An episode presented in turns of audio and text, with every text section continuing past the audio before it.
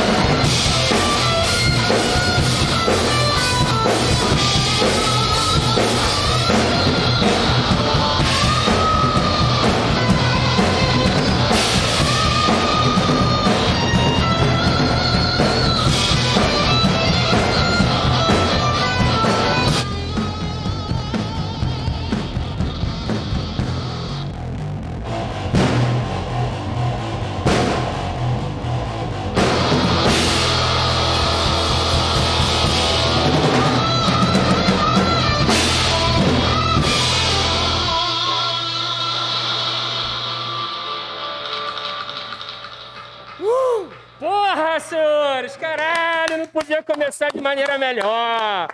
Sejam todos bem-vindos a mais um episódio do Barca Furada. Eu sou o Molusco, piloto dessa traineira. Se essa porra não virar olê, olê, olá, a gente chega lá. E hoje, dia especial para caralho. Então, porque temos presenças especiais aqui, senhores, eu vou passar a bola para o meu copiloto especial aqui, que acabou de chegar, convidado, Pedro Benevides. E aí, galera, maior prazer estar aqui. Eu vim aqui semana passada como convidado e a química foi tão bacana que a gente Foi ficou se foda. pegando quase uma semana namorando. Aquele começo de namoro que é muito sexo, toda hora a gente se pegando. Ele falou, porra, vamos apresentar a barca comigo. Acabou que eu brotei aqui. Ele falou, porra, é o Dick, o próximo convidado. Você quer vir? Eu falei, porra, eu sou fã do cara. A gente já fez, fiz o podcast dele também, né? Pode e agora, pô, vai ser o maior prazer ir entrar nessa barca furada aí com a galera. Galera da técnica aí mandando amendoim bala. Galera, manda bala, galera. Era Vamos manda nessa. bala. Galera, manda bala. E senhores, hoje a gente tem a presença do ilustre Ricardo Petraglia, mais conhecido também como Dick. Dick, seja bem-vindo, cara. Salve, salve, salve, salve. Salve, Dick. Barca Furadistas, Mob Dickers. É um grande prazer estar aqui no Barca Furada. Sei lá que porra nós vamos fazer aqui hoje, mas vai ser muito gostoso. Com certeza. Bicho, uma pergunta, muita curiosidade. Quando foi que tu virou a chave e falou que assim, mano, vou me colocar conteúdo sobre cannabis, trocar ideia. Olha, tudo começou quando eu me aposentei como ator. 2015. Ah, em 2007, eu já tinha conhecido o Pedro, o Pedrão Zaru. Grande Zaru. Jaru. E ele me colocou nessa de ativismo canábico. A gente tinha uma rede clandestina para fornecer óleo para quem não tinha condição de comprar, para quem não sabia. Então a gente, cada um cultivava algumas plantas e dava algumas plantas para Abra Cannabis para fazer óleo. Foi assim que eu comecei. Aí eu descobri que eu não era maconheiro, que eu era um paciente de cannabis medicinal. Isso é bom, que é o eufemismo, né? O uso das palavras é mágico, né, cara? Aí eu fui no médico, ganhei uma receita, peguei uma licença da Anvisa para importar. Só que, bicho, para importar essa porra custa caro pra cacete. Está caro pra cacete. Com certeza. Eu, eu acho que assim, agora até deu uma caída no valor para conseguir os óleos e tal, deu uma reduzida significativa e já, já tem farmácias brasileiras que conseguem arrumar, mas realmente Mas é caro pra cacete. não era, era um valor. Eu lembro do- quando as pessoas que você falou em 2000 e 2.500 reais. do- não, mas você falou em qual ano que você tinha falado? Eu que- parei, eu, eu me aposentei em 2015, mas em 2007 custava tipo 400 dólares. É. É, sempre foi caro pra É, caralho. eu lembro que era quando eu vi a primeira vez, era tipo 4 mil reais um vidrinho. É. E, porra, a mãe que precisa Não. dar isso pro filho, ela, É, mas é um absurdo. ela vende tudo. É absurdo. Porque depois que eu consegui o habeas corpus, eu comecei a plantar só para mim, sem poder dar, vender, emprestar, fazer óleo para ninguém, só para mim. Eu acho egoísta, mas Mas uma ideia de custo, assim, reduziu Reduziu pra caralho, né? Um vidrinho. Acho que ele respondeu bem pra caralho. Já reduziu, pô, o cara um tá aí. vidrinho de que custa 2.500 na farmácia, custa 40 reais para quem planta em casa. Olha só, cara. Caralho. E é uma outra qualidade também, É. né? Você... Eu sei o que, que eu boto dentro do meu beck, bicho. Pô. O que, que tem aqui? Só coisa orgânica, entendeu? Não tem nada de garrafinha comprada. É, é- é no sol e é orgânico, enfiado no Tu chão. não sente a falta daquela baratinha que vem na- no- junto do prensado? que é- Cara, Aquele a cheirinho de única coisa que falta pra mim, na verdade, é aquele cheirinho de xixi de Paraguai. amônia, né? Aquele cheirinho que vem com a amônia que você fala. Eita, cara. Chega a doer o olho, né? Não, mas é, é inacreditavelmente mais barato, de melhor qualidade, tanto que é, eu vou falar isso aqui porque foda-se. Alô, Esse é, o- alô, corte! Alô, esse aqui é o espírito. Prepara o print aí, galera. É o seguinte, cara. A gente no começo, quando começou essa porra, a gente, a gente não tinha onde analisar os olhos. Aí a gente fez uma vaquinha, aquele negócio coletivo, sabe? Como é que chama? Catarse. Para comprar um cromatógrafo Olha só. para a professora Virgínia da UFRJ. Olha. Eu super sei o que é cromatógrafo, mas pra galera aí que tá ouvindo, talvez não saiba, molusco, amendoim, tu sabe explicar o que que é um croma, cromatógrafo? Sei. Cromatógrafo é um, um aparelho utilizado para medir quantos canabinoides, para Ah. saber o que, que tem dentro da substância. Se tem canabidiol, se tem THC, se tem quanto tem de cada um, Sim, o que entendi. mais tem, quais são os outros canabinoides que são identificados, os terpenos. É um troço que analisa, que coloca. E um troço desse custa caro pra cacete, mais de 20 mil dólares. Ai, maluco. E aí a UFRJ tem, a professora Virgínia, da Fa- Pharma Cannabis, tem lá um cromatógrafo. Conseguiu através do Catarse. É, que, que a gente Ma fez essa... maconheiro é tudo unido, né? e olha irmão? só, é pra. É, que era Não, uma- não é não. É, a galera. é, ainda mais a galera que planta tem umas brigas aí, que tem todo mundo cheio de regra, Nossa, irmão. É tudo cheio de merda, todo mundo cheio de Vamos merda. contar os podres aqui da É. galera aí. Se liga aí. Cultivador vai no cultivo do outro e fala assim: não, olha, sabe o que você devia fazer É aqui muito e engraçado. tal? isso. Puta, aí o Isso cara é já. engraçado. Esse cara vem dar palpite no meu cultivo. Ih, Irmão, faço isso há 40 anos, tu tá querendo me ensinar a fazer. Eu e meu pai, a gente briga muito sobre esse tema, né? Porque, e olha que a gente, é, a gente se ama muito. Meu pai é teu amigo da, Nossa, o pai dele é o. dessa galera aí, Pô, ó. o pai dele toma ácido todo dia. Entregou, mané. Entregou. Não, ele falou que. Valeu, Zequinha! Guarda o meu ato pro teu filho, porra. Ai. Mas então, é, a gente, estou falando do cromatógrafo, o cromatógrafo que serve para medir os canabinoides e quanto, quanto de, de canabinoides tem no seu óleo. A gente pegou uns óleos que vêm aí de fora e tal, de umas empresas, e aí pegamos o nosso humilde óleozinho artesanal e medimos. Em cada frasco nosso, vocês vão achar que eu estou medindo Não, não, eu vou acreditar. cabia 500 frascos Tá de Tá sacanagem. que pariu. da outra de canabinoides da empresa importada. É, Cara, e eu vou falar, isso faz total sentido, porque esses dias eu provei um óleo que pintou lá, um óleo de. de- um óleo de C- THC, CBD ou alguma porra. Gosto de prensado, irmão.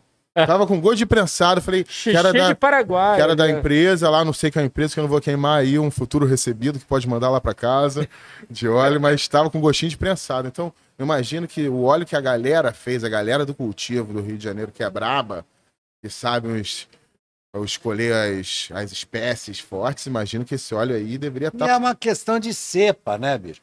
É, é engraçado que é, quem inventou essa porra de maconha medicinal fomos nós, os cultivadores clandestinos, fomos nós. Os camaradas que cruzavam cepa com cepa para saber o Sim. que tinha mais canabidiol, o que tinha mais THC. E para que que servia um beck com mais canabidiol e um, um beck com mais THC. Porque o THC não é o vilão da história. Sim. O THC serve para várias doenças. Para tirar a dor de fibromialgia, para Olha só. diminuir convulsão. Tem, tem várias combinações.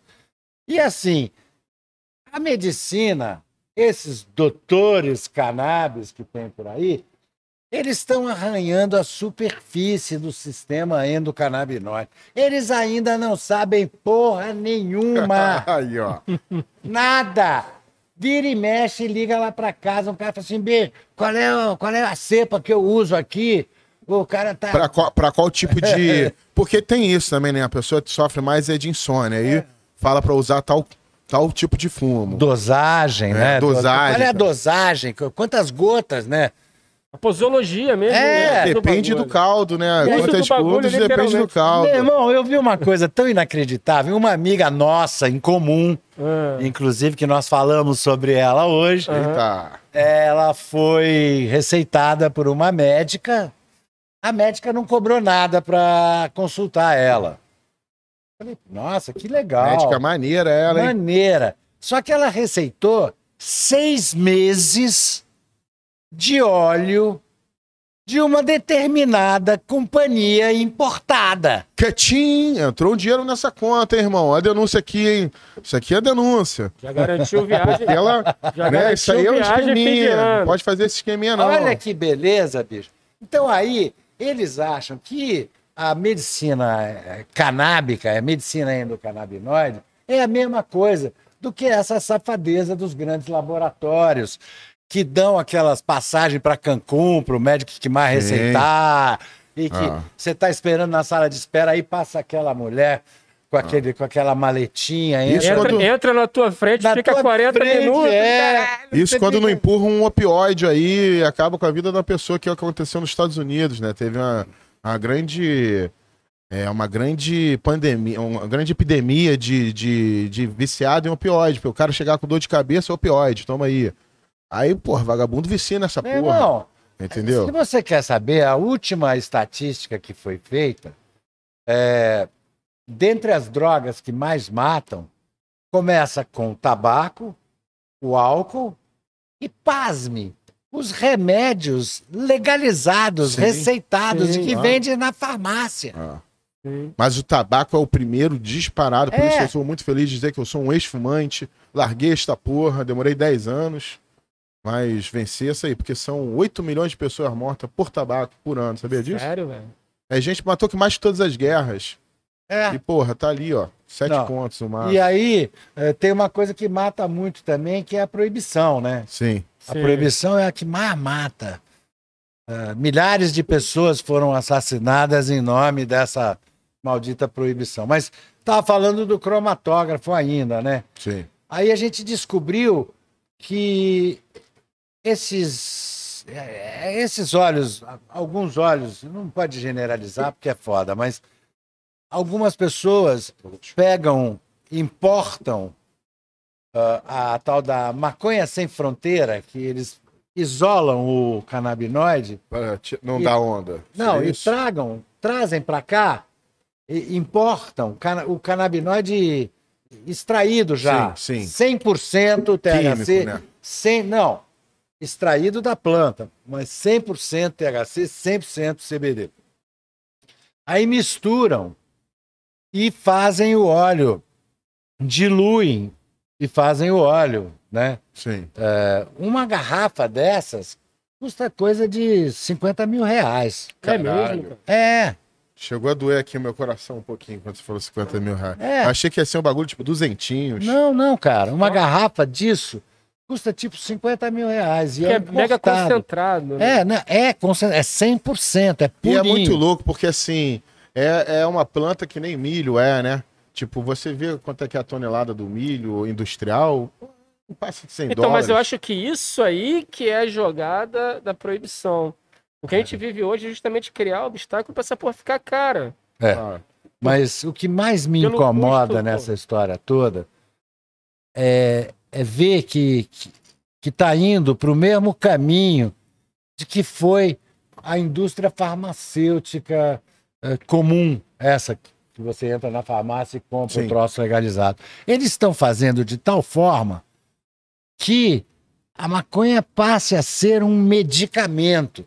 E o ruim, exatamente o ruim desses óleos de canabinoide isolado, é que eles não têm o efeito entourage, o efeito comitiva, que é o efeito da planta como um todo. Sim, É o, aí, que, é o que chamam de full spectrum. É, exatamente isso. O full spectrum é o óleo que tem todos os elementos da planta. É o óleo e vem cá, a fumada, ela também tem esse full espectro ou não? Olha só, existem várias maneiras de você eh, se medicar, digamos assim, com maconha.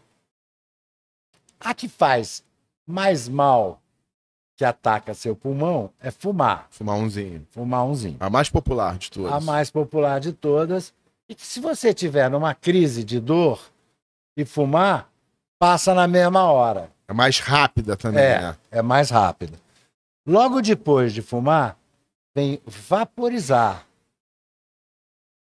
Vaporizar não faz tanto mal para o pulmão, porque você não está tendo a combustão, não está tendo o papel. Sim. A Depois de vaporizar, vem a ingestão do óleo via oral. E também é, você pode tomar o óleo, pega o óleo e toma via oral. Que aí faz menos mal do que É que- fumar e vaporizar. Sim. Quando você fuma, demora é, na hora e a onda fica uma hora, duas horas. Quando você vaporiza também. Agora, quando você toma o óleo, demora uma meia hora, 45 minutos para começar o efeito. É o processo de digestão. né? É. E o efeito É mais dura duradouro. mais tempo. Fica assim, umas quatro, cinco horas com, es- no- com o efeito. Legal. E, e hoje já, já mapearam muita coisa, né? Eu estava vendo que tem um diagrama que é uma relação de CBD, THC e temperaturas para quem vaporiza. É. Sim, E aí você sabe que se você botar tanto de CBD com tanto de THC a tantos graus, vai certinho para dor de cabeça. Se você botar tanto, sei que, sei que lá, eu achei esse diagrama meio, É. meio preciso demais. Eu acho que a galera também. Tá por aí ou isso é um pouco... Olha, eu não posso dizer que é, nem posso dizer que não é. Agora, faz algum sentido alguns determinados de- canabinoides se desprendem a uma temperatura, outros se, se, se- se solubilizam a uma temperatura mais alta, alguns terpenos uma temperatura mais baixa. Então, tem algum relacionamento, sim, mas ainda a gente está longe de saber mesmo. tateando, Eu acho que tem a ciência, né? Até por causa das máquinas, que tem uns.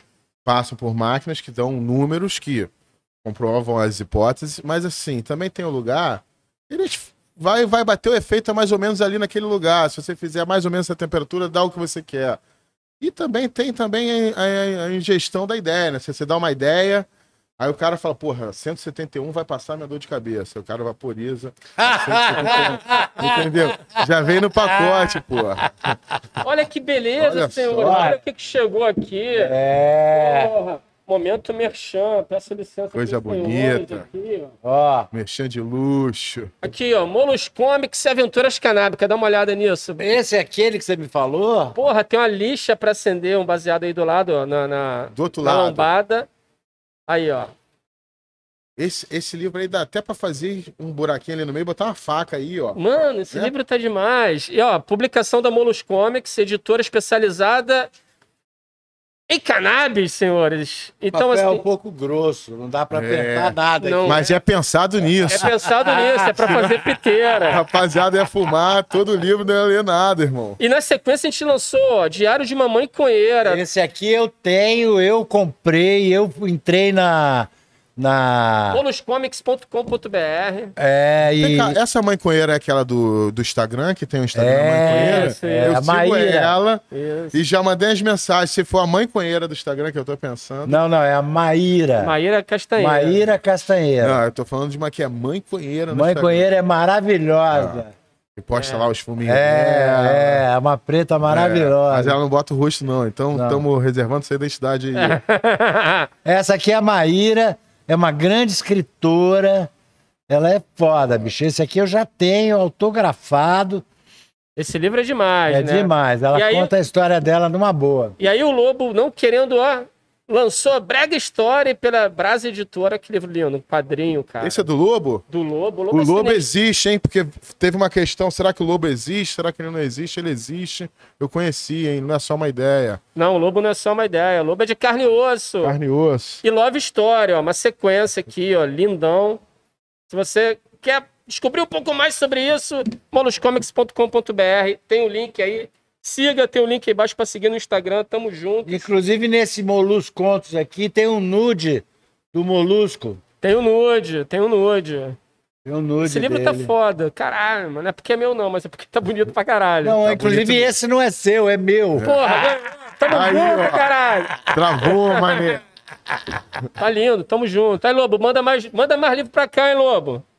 Tamo junto. Bom, então, continuando a conversa que é muito séria, eu quero deixar claro aqui para vocês que qualquer tipo de legalização da maconha no país, aqui no Brasil, que não comece pelo desencarceramento, pela reparação histórica, pela descriminalização do uso e do cultivo por qualquer pessoa.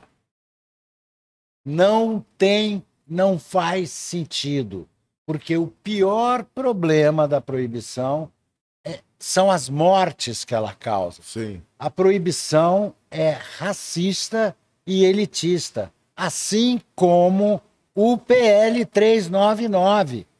E por culpa do seu relator, o deputado Luciano Dutti, do PSB, vale aqui dizer que ele não votou contra a PEC do veneno. Olha só. Olha só. Olha que figura. Coincidência? Hum. Coincidência ou não? Ele é do estado do Paraná, no estado da Prate Dona Duze, que é a que queria eh, ter o monopólio da maconha no Brasil. Então, eh, esse projeto, esse cara falou na comissão, falou assim: ah, nós, nós estamos aqui querendo legalizar a maconha, a, a cannabis medicinal.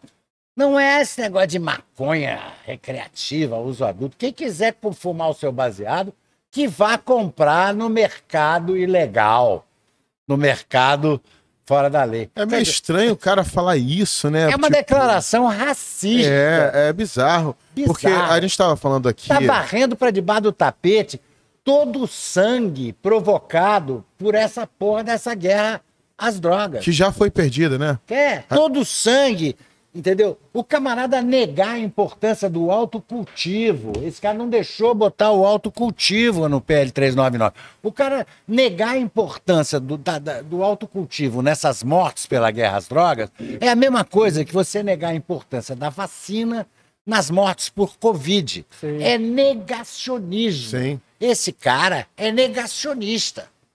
É, eu acho que, inclusive, qualquer pessoa que seja contra o uso da, da cannabis é um negacionista, porque não tem, não tem argumento científico É para você proibir, porque hoje em dia a gente já vê que tem as coisas da qualidade de, de como remédio, como você fala da medicina canábica, mas eu também acho que tem uso recreativo.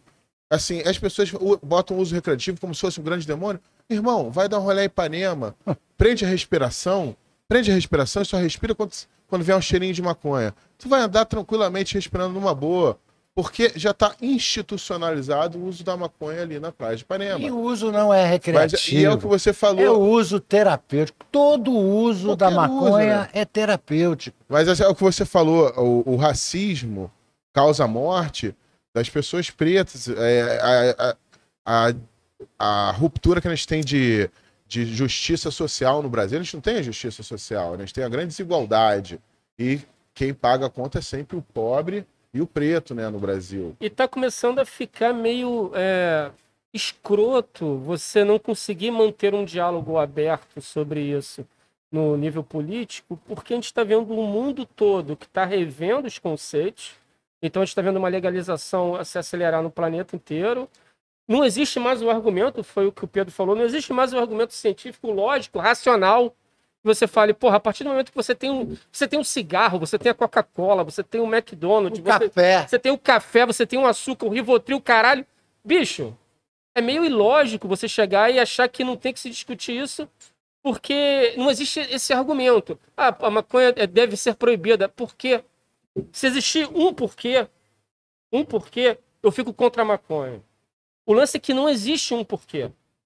Sabe? O que existe é uma preocupação de não, não liberar uma coisa que é extremamente socia sociável, sociável, sociabilizante. Eu é que- entendi, eu, eu Foda-se. entendi. Eu não ligo na norma culta, não. E que as pessoas vão, a partir daí, cara, conversar, filosofar, pensar.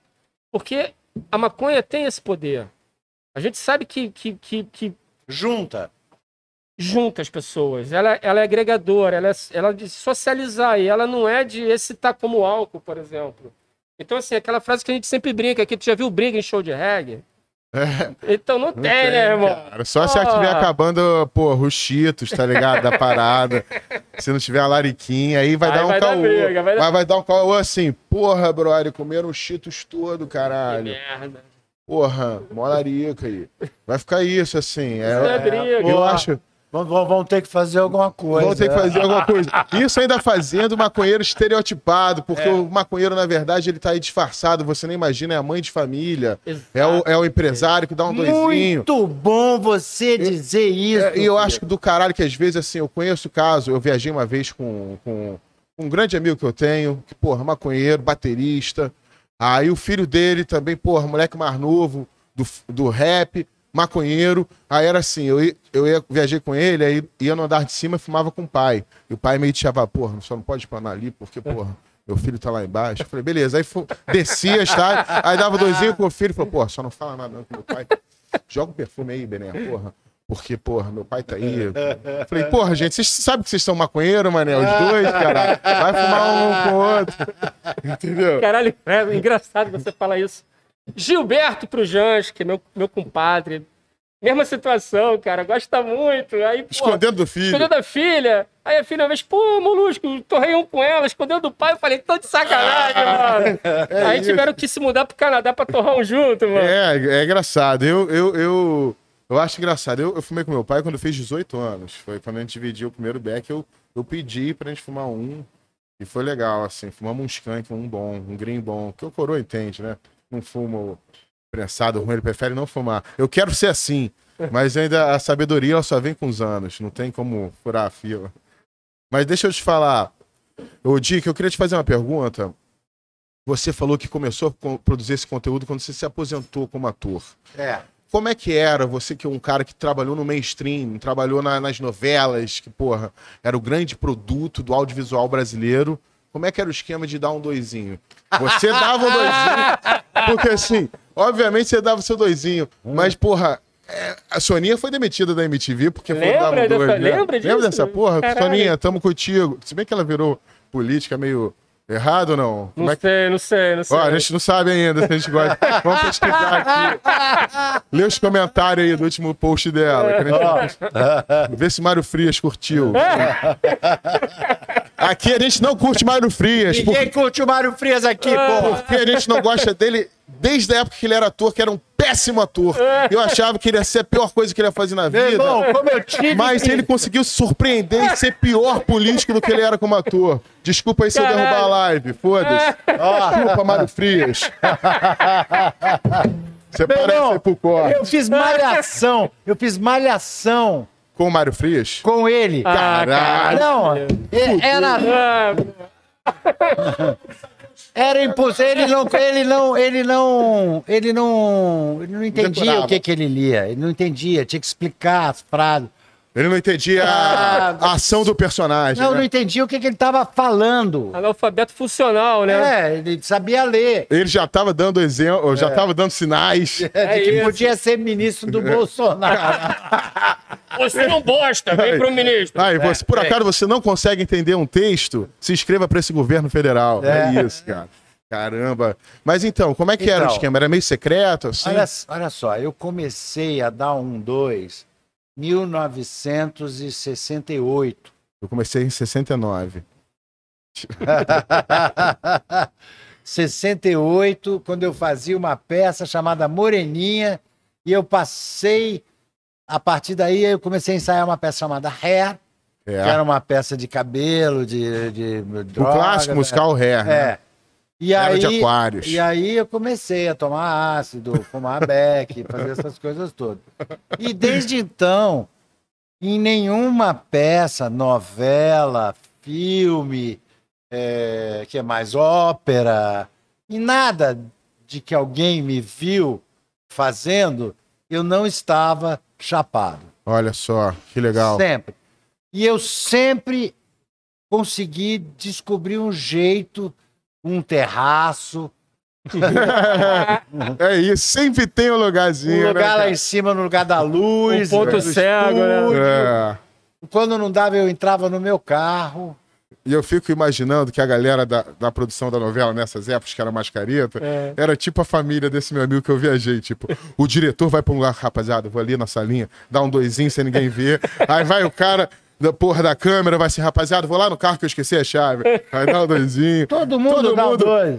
Todo- Tinha um cara, bicho, que depois de um tempo assim, que, eh, que ele estava me dirigindo, eu falei, ô, cara, eu vou, vou ali dar um dois.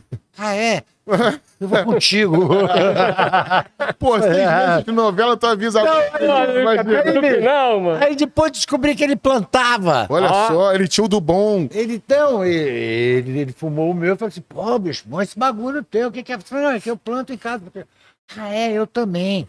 Então amanhã tu traz o teu. Aí, pô, ficamos... Essa galera é muito sommelier, essa galera que planta é muito sommelier, né? Tu vê os, os coroa fumando, os coroa amigo do meu pai, eles falam, pô, tá bom, mas foi secado em ar-condicionado, né? Tipo, os caras sabem, tá ligado? Porra, esse aqui tá bom, mas tu secou em ar-condicionado. Dá esse mole não, garoto. Porra. É.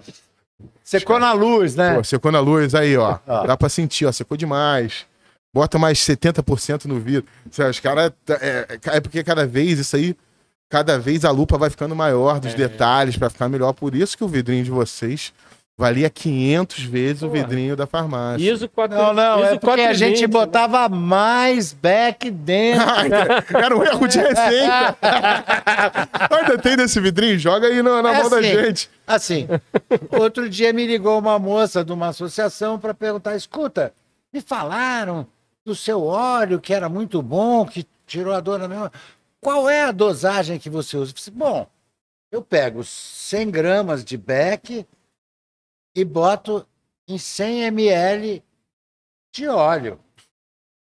Mas é tipo assim, laranja, laranja, mamão é mamão, né? Tipo Não, assim. 100 gramas. Não dá pra fazer uma laranjada com 100 gramas de mamão, entendeu? É Isso Não, que eu tô te falando. é, então, Depende é- do beck, né? Não, No claro. caso.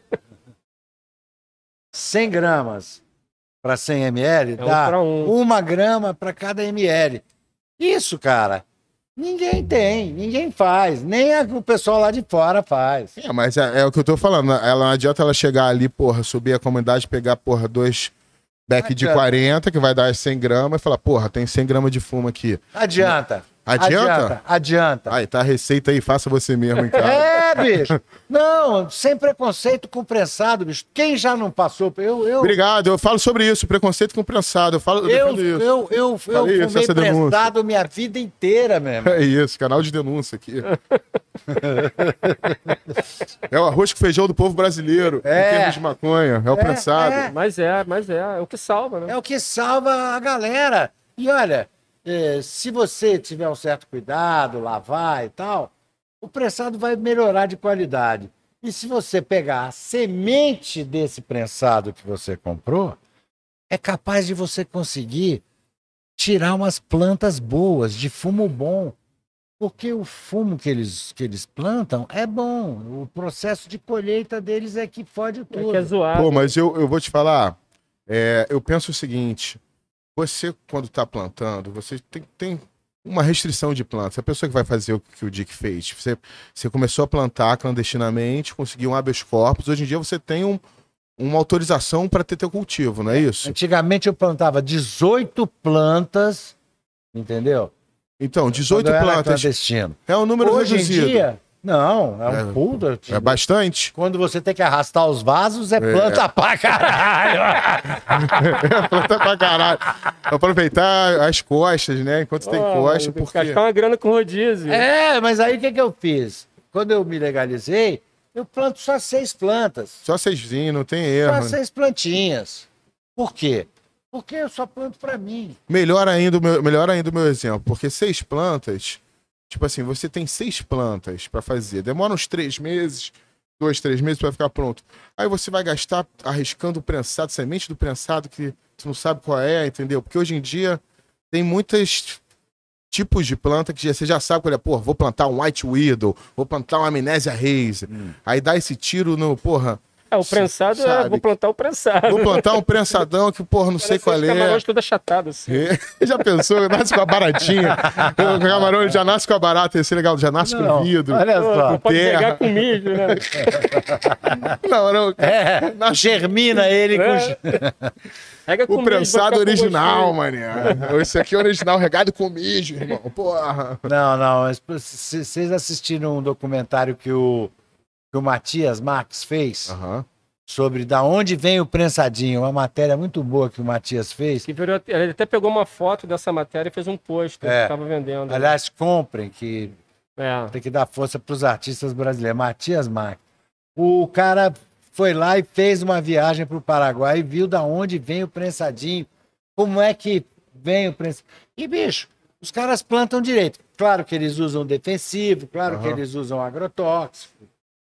Se tá bom pra alface, né? A gente vai reclamar do bagulho. Porra. Acabaram de Aliás, outro porra aí. dia me falaram que hoje em dia está liberado, os, os supermercados vão produzir sacolas biodegradáveis. Ah, eu vi essa porra. Aí a mina falou assim, pô, então agora vamos jogar fora a alface e comer a sacola, porra. Vai fazer menos mal comer o plástico do que o. É provável, é provável. É foda, cara. É muito veneno, né, gente? Mas o, o prensadinho dá um bom óleo também, cara. Então é isso, na, na dificuldade, na pessoa que tá numa necessidade, porra, cuidar de um parente que precisa mesmo do óleo, porque essa é a diferença. O recreativo, você quer ver um filme, porra, doidão vendo filme. Não é recreativo, Não, é adulto. Adulto. Uso adulto, Adulto. responsável. É, Porque isso não é coisa para criança, não é, coisa para adolescente. Não é, não é, bom. Por quê? E, e eu explico por que, que não é bom para adolescente. Porque nós temos dentro de nós o sistema endocannabinoide. E quando você nasce, ele está bem equilibrado, a não ser em algumas doenças, em algumas patologias. Então, quando você é jovem, você está cheio de anandamidas, que são os canabinoides que o teu corpo produz. Dois. Você é maconha, você produz dentro de si maconha. Caralho. Sabia Então. dessa, Molusco? Sabia, cara. Eu sempre fiquei Eu bolado não com sabia isso, dessa, sabia. não. Acabar o fumo, vou raspar minha unha, tacar na seda e acender pra ver que já tava afim de fazer isso. pentelho, né? Já pensei, apertar os O, o pentelhos. pianista do Jethro Tull fazia isso. né? É, fumava as seda, não, mas Não, aí a tem unha. a unha tem aquele rachixe que fica colado na unha, então assim tem que ser um cabelo, alguma outra porra pra, pra pegar o puro do organismo. Assim. É brincadeira, tá, gente? Não né? tenta fumar cabelo não. Fuma semente. Só ideia ruim. Pô, eu até esqueci o que eu tava Você falando. tava falando das coisas que a gente produz do an- ano. Ah, pois é. As anandamidas que a gente produz dentro de nós. Quando a gente nasce, a gente está bem equilibrado. À medida que a gente vai envelhecendo, o corpo, assim como alguns outros hormônios, ele começa a produzir menos. Por isso que maconha é bom para velho, para gente que já é adulta. Por quê? Porque ela supre a necessidade de canabinoides que você precisa dentro do seu corpo para se equilibrar, para fazer bem para o seu sistema imunológico. E quando você ativa esses canabinoides através da maconha, o que, que acontece com o seu corpo? O seu corpo entra no equilíbrio dele. O que que, o que, que é? Porque a maconha não vai nem para cima, nem para baixo, nem para um lado, nem para o outro. Ela equilibra você. Ela coloca você no teu balanço.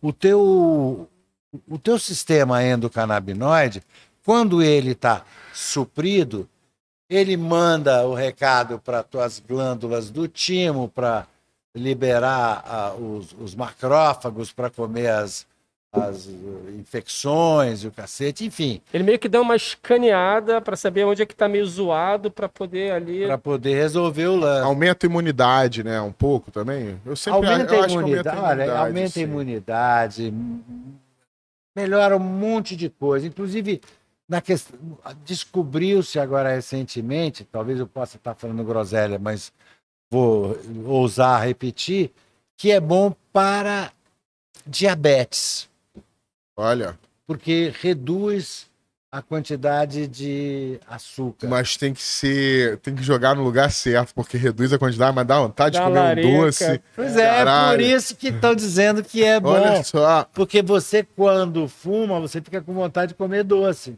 Aliás, o que, que a produção providenciou de larica? Vai, vai brotar, mané. Agora Os caras. Sempre, sempre, bota, sempre brota um negocinho aí pra comer. O que, Ah. que você gosta de comer, Petraga? Fora cu, é... Cu é bom. Tem como produzir um cu pra gente, não, amendoim? Pô, aí é uma parada meio complicada, Se a né? rapaziada quiser, João, que se quiser fazer uma participação, quer fazer aqui, não? Não, um sorvete. solo? Sorvete de pistache, uma litia. Pô, um- um- uma lata de leite moça com um buraco pra gente. Chupar. Você viu que agora vai vender a lata de leite moça, tipo 30ml, assim, tipo um chup-chup? Cara, isso é muito Os marketing caras doidão. os né? cara finalmente entenderam o que, que É. o público quer.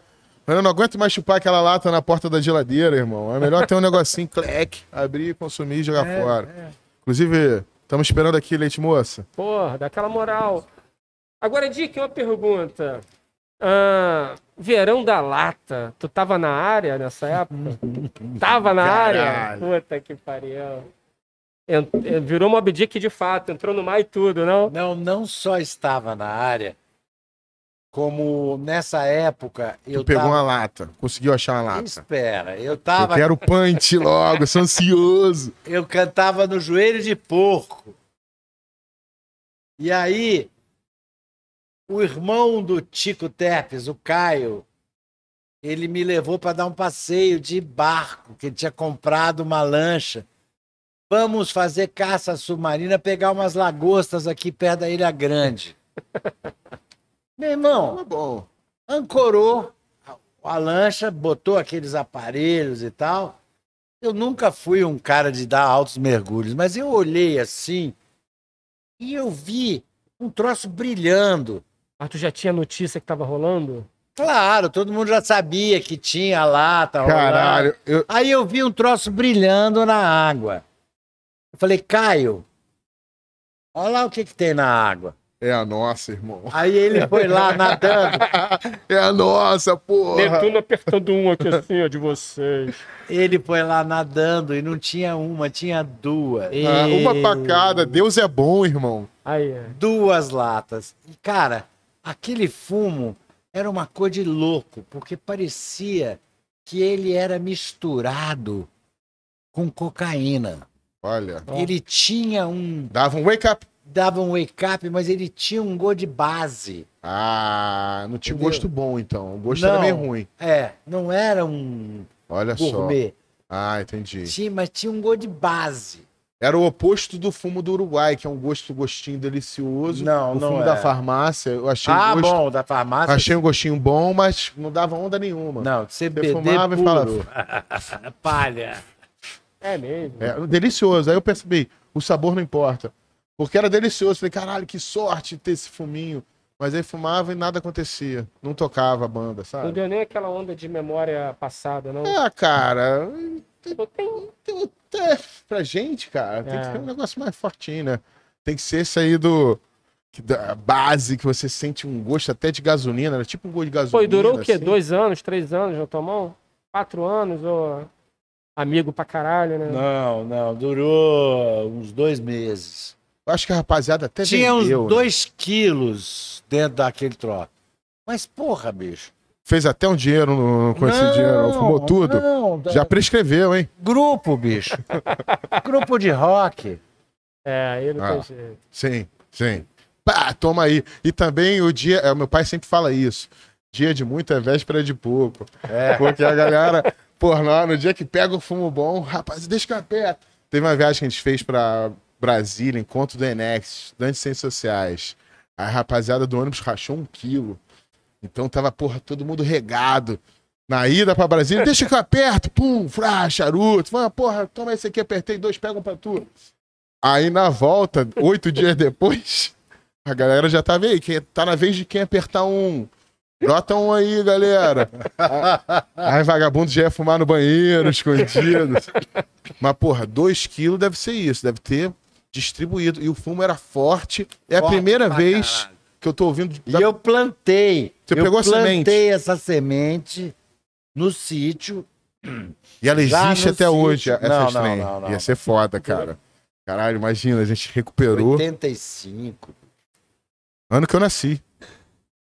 A história é muito doida, né? É muito doida essa história, cara. Eu no mar eu só peguei, porra, lata de, porra, leitinho. Quando dá ressaca vem, porra, umas coisas meio sujas, madeira, seringa. Uma lata cheia de maconha. Isso aí parece até um Eu conto de fadas, vi cara. tanta seringa quanto em Roma, cara. É mesmo? De manhã cedo. É lá. A rua. gente não tem essa Mas cultura isso, da mas isso seringa. em que né? ano?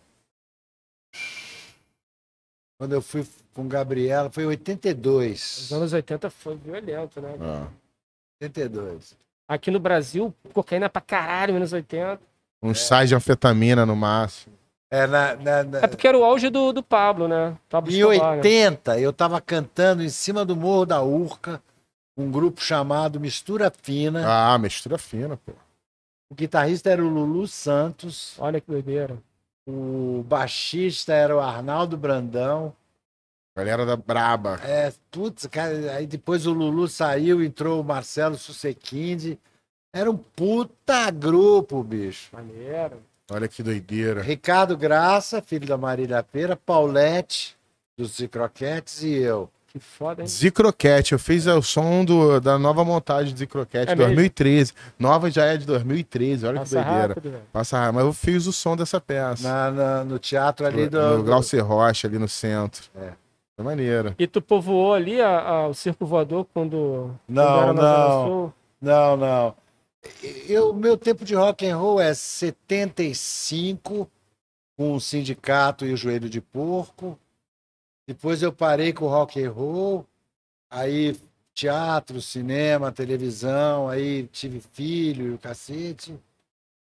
E aí depois fui para Itália, passei dois anos e aí e aí quando voltei para cá vim fazer a viagem, que é uma novela. viagem, claro. que- O Alexandre, É. o Eterno, porra, sempre tem alguém de, pô, de preto, fala, pô, parece o Alexandre, cara. de preto. alguém de preto parado assim, fala, porra. O amigo às vezes parece até o Alexandre aqui, ó. O amigo fez som, o Pedrinho. Pedrinho, nosso técnico som aqui. Pedro Alexandre. Meu xará. Cine, essa novela, tem as novelas que marcam mesmo, né? Essa viagem marcou muito, porque tinha bagulho do cara morto, ele ficava no morsanhaço, não era É, isso? Era sinistro. Não assim. sei, não lembro de nada. Caralho, fiz toda a gravação doidão de ácido, mano. Ô, Dick, e essa porra de fama, cara? Como é que é isso? De quem? Fama. Como é, Assim, como é que é isso, cara? olha, cara, se você tem como objetivo a fama, é uma merda. Boa, que bom, tá fudido, irmão. Alô, Luciano do BBB. Se você se você quer fazer alguma coisa, se você quer se expressar artisticamente, se você tem aí uma veleidade artística, quer quer- agora ser ator também virou uma coisa meio de virar celebridade. É, acho que é muito louco isso, o cara que quer ser ator pra ser famoso, né?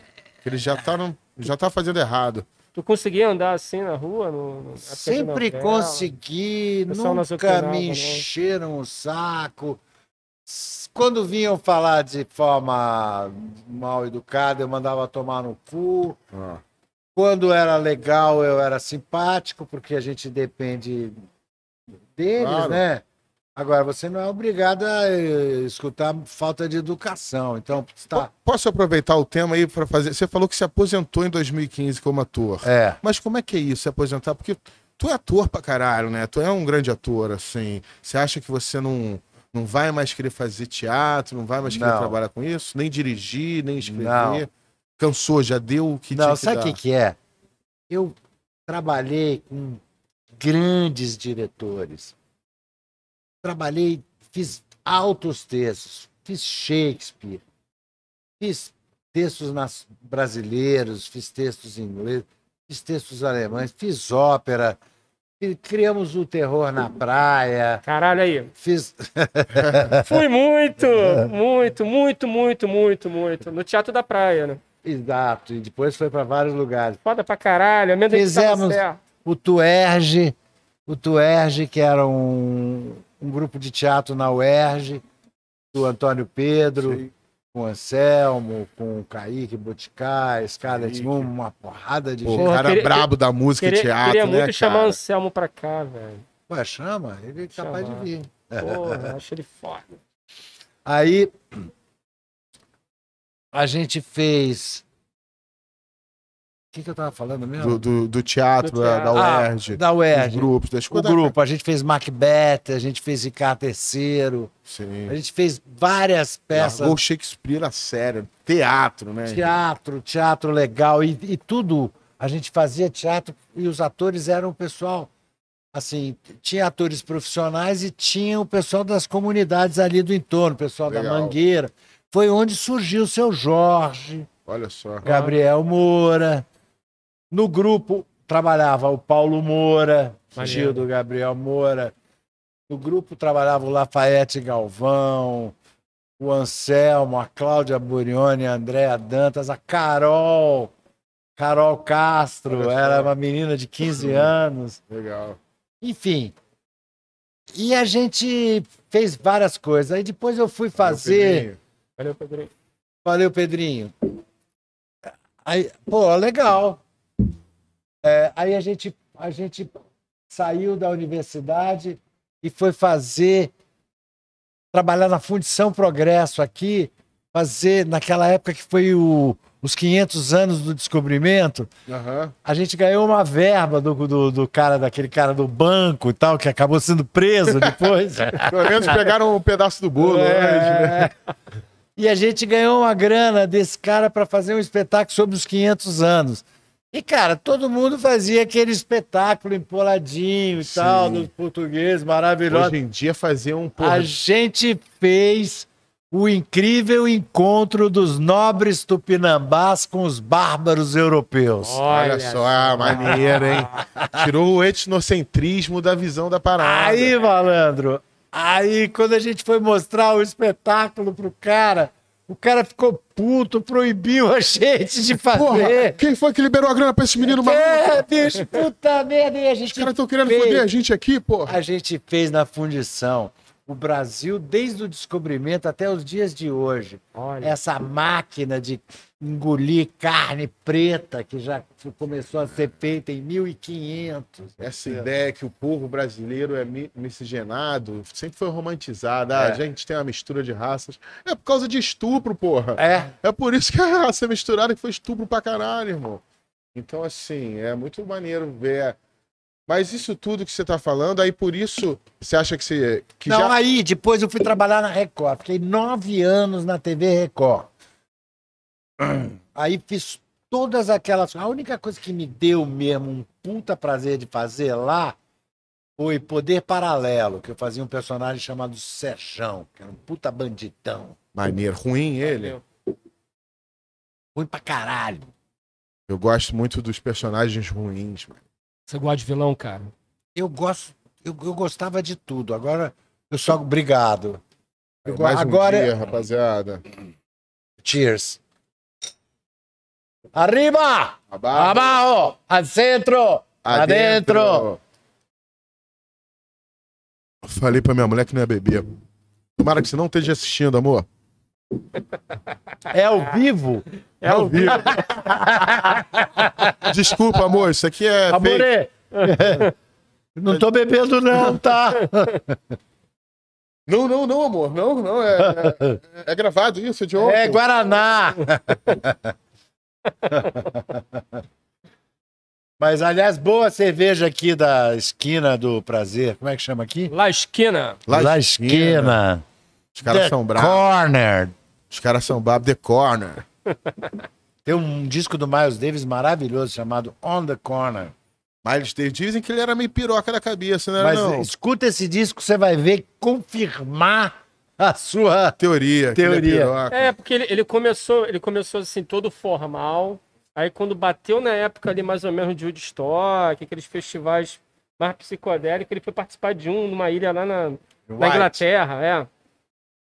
E ali ele já tava totalmente, mano, experimental, descaralhado. Tinha um brasileiro tocando com ele, acho que era o. O Hermeto, não. Não, não. Ele, ele, Quem? Naná Naná. Vasconcelos. Era o Naná? na, na. Mas eu acho que tinha um pianista também que tava fazendo dupla com o Tico Coré, que tocava com ele, não tocava? Tico Coré? Wagner, Wagner Tiso. Não, não, não, não. Acho que- Aí, Aí, Ayrton, Ayrton Moreira, pode ser? Aí- Pode Ayrton ser. Moreira Ayrton pode Moreira é ser, percussionista. é, Percussionista, então era Ayrton Moreira na É, percussa. era Mas Ayrton ele é Moreira. bem, bem pesado lá fora, ele é bem gringo, né? Ayrton Moreira é brasileiro gringo. Que É, percurso é. que foi pra gringo, então pode ser ele mesmo. Mas É. então, o Miles Davis começou com as experiências psicodélicas dele e montou esse grupo do Wonder Corner. E eu fui ver no Municipal de São Paulo. Ah, Era zoando. despirocadalhaço. bicho. Já foi no show do Miles Davis. Caralho, o show que você gasta quase 10 anos de vida assistindo, né? Porque tu gasta uma energia vendo esse cara tocar. Eu, eu fico cansado. E vi um dele com, com aquele pianista que. Puta, como era o nome cara? Peterson. Não, Herbie Hancock. não, não, não. O cara era foda. Bom, eu não vou lembrar de jeito Ivan nenhum. Lins. Não.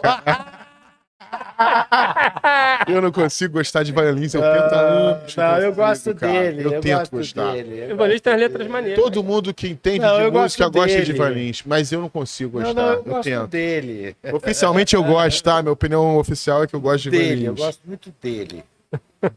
Eu gosto dele, é ótimo. Cara legal. Ele é legal. pô. Muito gente Parabéns pela coragem. Muito bom caráter. É. Muito gente boa, conheço. Gente boa mesmo, gosto É, dele. ele deve fazer também as paradas harmônicas que impressionam os músicos. Porque os músicos brabo gostam de Ivan Lins, da É. música dele. É. Eu, pessoalmente, eu não boto pra ouvir, não. Fico minha parte em Gilberto Gil. Ou Caetano. Caetano é brabo também. Tu gosta de ouvir o quê, Dick? Cara, eu gosto de ouvir rock and roll. Eu gosto de ouvir. Gosto de ouvir música clássica. Eu Tu se liga de... nessas coisas de som, assim, tem uma caixa maneira. Não, putz, eu sou o maior prego dessas coisas, bicho. Maior pregaço mesmo. Ah, Tem uma caixinha JBL assim, daquelas pequenininhas. Conecta já no celular direto. É, Isso aí é. tem que se ligar quando for ver um filme pornô no banheiro, no celular, se conectar na caixinha de Deixa o som. Bluetooth Porra, ligado. vai passar uma vergonha com a família. Não que isso tenha acontecido com ninguém, mas. Entra logo o Brasil. É, o Brasil. Joga- Caralho, maneiro sair da. A, a, o que é anúncio te isso? salva. Ah, Isso aí, isso aí, Que cara. é isso, eu Brasil? vou no banheiro. Brasil, né? Explica, Galera sabe. quero, ver, explica aí. Aí, Brasil, Aí. se quiser, não é? quero ver se você pegou a referência. Escreve aí na caixa de comentários agora da live. É, Inclusive, dar uma Brasil. olhada. Inclusive, Brasil, Dá uma dá uma olhada moral aqui. aí pro bar. Jogo da galera. Ó, vamos aproveitar que ele saiu.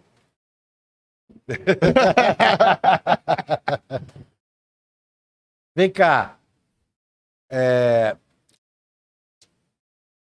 Aí eu, eu, eu tinha, tinha perguntado, você falou que se aposentou, Ah, pois é, me Aí- aposentei porque, porque eu cansei, bicho. encheu o saco. Eu enchi o saco É. de nego que, que- que entende menos que eu. Querer dar pitu, pitaco. Mandar, mandar ir mais para esquerda, mais para direita, fazer de novo, fazer Entendi. e fazer agora o ponto de vista do sapato. Eu acho que tem um pouco o lance assim. Chegou um cara novo, ele quer mostrar um serviço. É, faz 500 É. takes. vai 500 se take. Aí o cara já vai, já vai ficando mais malandro. Só que assim, isso é mais uma parada da uma burocracia do audiovisual que eu entendo pra caramba. Mas e a parte de teatro, que é uma parada que é muito. Eu acho que o teatro é tão sagrado, entendeu? E, Mas vai- olha, teatro o para teatro mim... é a troca com o público, né, cara? Então, eu, eu fiz uma... Depois que eu me aposentei, eu fiz uma peça de eu teatro. lembro que era negócio das canábicas, não é? É, Os Malefícios da Maconha, Os malefícios da maconha. aqui no Ganjalapa. Eu lembro disso, que meu pai falou dessa peça. Então, e aí, hum, o que que eu digo pra você? Eu não vou subir no palco? Não, vou subir no palco. Mas vou subir no palco pela legalização da maconha.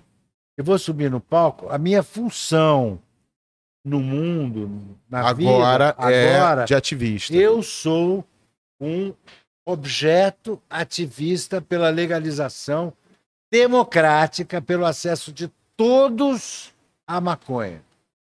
É bizarro que a gente tem que ter lutar para ter acesso a um medicamento que melhora a vida de muita gente, né? É. E Mas eu acho que é importante, cara, principalmente pelas tirar. vidas. ti- Não, eu quero que as vidas se fodam. Não, tô falando das vidas que morrem Ah, nessa, sim. nessa, nessa guerra, né? É, não, claro. Essa é o maior. Essa é a única coisa que importa. Entendeu? Ah, eu acho importante que as pessoas tirem esse essa pecha, sabe? Tem que ressignificar a palavra maconheiro, tem que ressignificar a maconha, Te- tem que deixar de ser uma coisa considerada de de bandido, de Eu, gente... posso, eu posso falar, eu, eu já sou segunda geração de maconheiro na minha casa, né? Porque meu pai, como você conhece seu amigo, ele, ele sempre fumou. Quando eu era criança, ele falava pra mim que era fumo de índio. Que, que ele falava, ah, não, Pedro, sei que eu fumo é fumo de índio. Aí eu vi a apreensão de maconha na TV. E fiquei meio bolado, que eu percebi que aquele fumo de índio do meu pai era maconha. Lembro de até chorei essa noite, pô, porque eu Pô, chorei porque... os- o fumo dos índios Não, eu chorei pensando, caralho, meu pai fuma maconha que eu, mesmo criança, já estava sendo colocado pra mim que era uma coisa errada. Tanto que eu vi no jornal que era o lugar dos criminosos, que aquilo que meu pai fazia era errado. Então eu lembro muito disso me chocar de, caralho, porra, meu pai fuma- faz um negócio que não é certo, entendeu? Na minha cabeça de criança. Só que eu, por ser a segunda geração, pra mim, ver um cara fumando um já é uma coisa que era da minha casa. Eu nunca vi meu pai faltar. Meu pai ganhou três licença-prêmio, era quando você ficava cinco anos sem faltar ao trabalho. Ele ganhou três dessa e não usava. Meu pai nunca- trabalhava às cinco e meia da manhã. Então, assim, essa ideia de que, pô, maconheiro é preguiçoso, ficar de bobeira, eu não tive em casa. Sacou? A galera deu um negócio aí? Chegou uma pizza? Pronto, era é o nosso camelinho ali, ó. O camelinho brotou de novo. A gente tava com saudade. Grande camelinho. Vai jogar aí o nosso, nosso. Opa, Turtle Burger. É isso aí. Não se assuste, galera. Não é um hambúrguer de tartaruga. é bom falar, É né? bom falar, deixar claro, porque a gente é contra você comer a carne num bicho que É vive. tanto burger porque demora pra chegar. Ou é o Turtle Burger. É, Caralho, que- estamos fudendo a marca, galera. Dem- Fudeu. demora porque a gente capricha, mané. É isso. Inclusive, ó, senhores, Turtle Burger aí na galera que tá na região do centro, zona sul e tal. Pode- Pede com antecedência. Pede. Mentira, gente. Mentira, eu não sei porque brotou lá a esquina. Achei que era pra falar do lá a esquina. Agora é o Molusco Mix. Não, não é pra falar. É não. Tudo fica, de tudo. você fica passando em look. É Mas louco. é isso, ó. Bateu Larica, Turtle Burger, o melhor hambúrguer da cidade. Sério mesmo, cara. Se achar que não é, mande outros pra experimentar. Porque por Mandou enquanto tá sendo. É. que isso, gente. Calma aí, a barca furada E aí. vem cá, velhão, deixa eu te perguntar uma coisa. É, Tempos sombrios que nós estamos vivendo. Você está vivendo isso, mas você também viveu ali a época da ditadura sinistra. Como é que é isso na tua cabeça? Dá tipo um flashback? Olha só, eu, eu acho inacreditável a vontade de errar das pessoas. Porque, cara, não precisa ir longe, cara. Sim. Se você, hoje em dia, então, que tem esse negócio de Google e o cacete, é só você entrar no Google e ver como é que foi o golpe de 64. De 63. Como é que vivia-se no Brasil em 63 e o que aconteceu depois. O que aconteciam com as pessoas em 67? Eu fui preso e pendurado numa merda daquela. Sério, cara? Sem Caralho, razão nenhuma. Caralho. Eu não era terrorista, muito pelo contrário. Eu fui preso porque eu estava na rua e tinha cabelo comprido. Aí me levaram e falaram assim: não, não, não, esse cara é terrorista, caralho. Aí, aí chegou Armando Bogos, Altair Lima. Assim, não, não, não. Peraí, bicho, o cara não tem nada, o cara é ator. Caralho, imagina quantas pessoas a- não puderam a- a- falar isso, né? Ator não ajuda muito, né? Não, mas eu acho que naquela época ajudava porque o porque, ator o cara respeitava o negócio tem um garbo social. Entendeu? Entendeu? O cara da televisão se sumir vai dar merda, irmão. É. Tá ligado? Que, pô, se a gente sumir com esse cara vai dar merda. Libera Bom, o cara. E aí, cara, é, a- a história se repete, entendeu? Em 63 fez-se uma marcha com Deus e a família pela Caralho, Sagrada, parece é, a parada é. que passou, aconteceu aqui. É, é igual, igual. Começou essa história das fake news, que os comunistas iam. Comunistas comiam criancinha e não sei o quê. Bicho, mesma coisa da mamadeira de piroca e da, da Mamadeira de piroca e, e mas, kit é, gay. e as galera- a galera realmente acredita nisso. É, Não, na mamadeira de piroca. É, o pior é que é uma parada que, cara, se você parar, sem sacanagem, dois segundos pra pensar sobre o que é mamadeira de piroca, você já vê que é uma mentira, porque é um negócio tão absurdo. É. Você imagina uma fábrica fazendo várias, milhares de piroquinhas É. de silicone numa linha industrial, que você vai colocando em cima das mamadeirinhas, aí tu bota uma caixinha com uma rolinha e uma... Tá de sacanagem, bro. Mas olha, não tá- se Dois fosse em segundos pra- Portugal, Ah. não estaria de sacanagem, porque tem uma cidade. Tem Cal- Caldas da Rainha. Caldas da Rainha. fui lá? Conta essa história. Lá elas, as mulheres velhinhas ficam todas fazendo aqueles padres, que quando você puxa o, o cinto dele, levantam a piroca. Vem o pesado. É, tá aqui dentro da- do, do copo você vai tomar, espirra uma porra na sua cara, é um caralho dentro do copo. É- é- essa cidade, Caldas da Rainha, é Só uma fazem cidade isso. É que especializado em piroca. a piroca é um símbolo da cidade. Então, assim, tá ligado quando você chega ali perto pra subir o Cristo, que tem, porra, as barraquinhas que vendem porrada de Cristo. Cristozinho, não sei o quê. É tipo isso, só que de piroca. Aí tem a família de piroca, tipo, a piroca como se fosse a mãe, o pai, as piroquinhas criança. Aí você vai nos Tudo, parques. tudo. Que Os parques são as pirocas, os, de, as, as esculturas de piroca. Agora, E- e é meio bateu sério. cinco, eu tava dentro da loja, bateu 5 horas da tarde, a velhinha tava lá fazendo troço. Pip! Ela falou assim: agora não faço mais caralho nenhum. Caralho. Vou te falar, eu vou te falar. Eu fui nessa cidade, né? Passei lá em turnê com o Gregório. Ah, O espetáculo dele eu fazia o som. Caldas da Rainha. Caldas da é inacreditável isso. E porque é meio sério, isso você falou. São umas senhoras que vendem. Assim, Várias- sua avó, a É, sua avó. Tipo, várias avó vendendo piroca. É. E não são as pirocas de meter, não. Não. São de enfeitar, sabe? Tipo, Brilhosas, É. entendeu? Brilhosas. É. É piroca. Aí, edição, bota um pi aí no piroca. Piroca, piroca. Engajamento, falar de sexo engaja, sabia? A gente tem que começar os cinco primeiros minutos do podcast falar de sexo ou de violência. Amigo publicitário tava falando Ou isso. mostrar o corpinho. É, se mostrar a piroca, cai a live. Conta essa história aí que caiu a live. Já que ele chegou na piroca, a gente estava aguardando essa história. A gente tinha perguntado assim, porque você é um ativista, né? Você Ó. mostra a cara mesmo. É. Mas não é só a cara que tu mostra, tu mostra a piroca também. Quando como é que foi essa história aí? Foi assim, eu. Mariana. a Mariana Lima postou um negócio na época da máscara, que ninguém queria usar máscara. Então ela postou: olha, eu estou assim, sem, sem roupa nesse. nesse. Nessa, nesse vídeo, porque chama mais atenção e dá Ah, mais lembro, engajamento. lembro. Mas eu só queria dizer para vocês Maravilhosa, inclusive. usarem máscara. É. Aí eu botei a minha cueca de maconha, com as plantinhas de maconha. Peguei um rolo de desses papel toalha. e Ele tá falando isso agora, mas na verdade era a piroca dele, mané. Que, porra, mamba jumbo. um rolo de de daquele- Filme, Filmex. de papel, Papel alumínio. Papel não, alumínio. não, aquele papel toalha Sim. que tem aquele rolo Guardanapão, guardanapão. Guardanapão. guardanapão, guardanapão pra tua casa. Aí eu escrevi hashtag fora Bolsonaro. Aí botei assim dentro da cueca e fiquei parecendo o homem berinjela, né? Com aquele Aham. troço gigante assim. Mas não tava exposta a piroca. Não, não, só parecia Só que tava era marcando o relevo ali. Tá marcando. re- Aí eu falei assim: olha, é, eu vou aproveitar que ficar nu traz engajamento. E eu queria dizer para vocês uma coisa muito simples. Vocês têm que usar máscara. E pegava a máscara e colocava. Aí metia a mão dentro da cueca e tirava aquele fora Bolsonaro e aproveitando o ensejo fora Bolsonaro. Boa. Agora a pergunta que fica é o seguinte.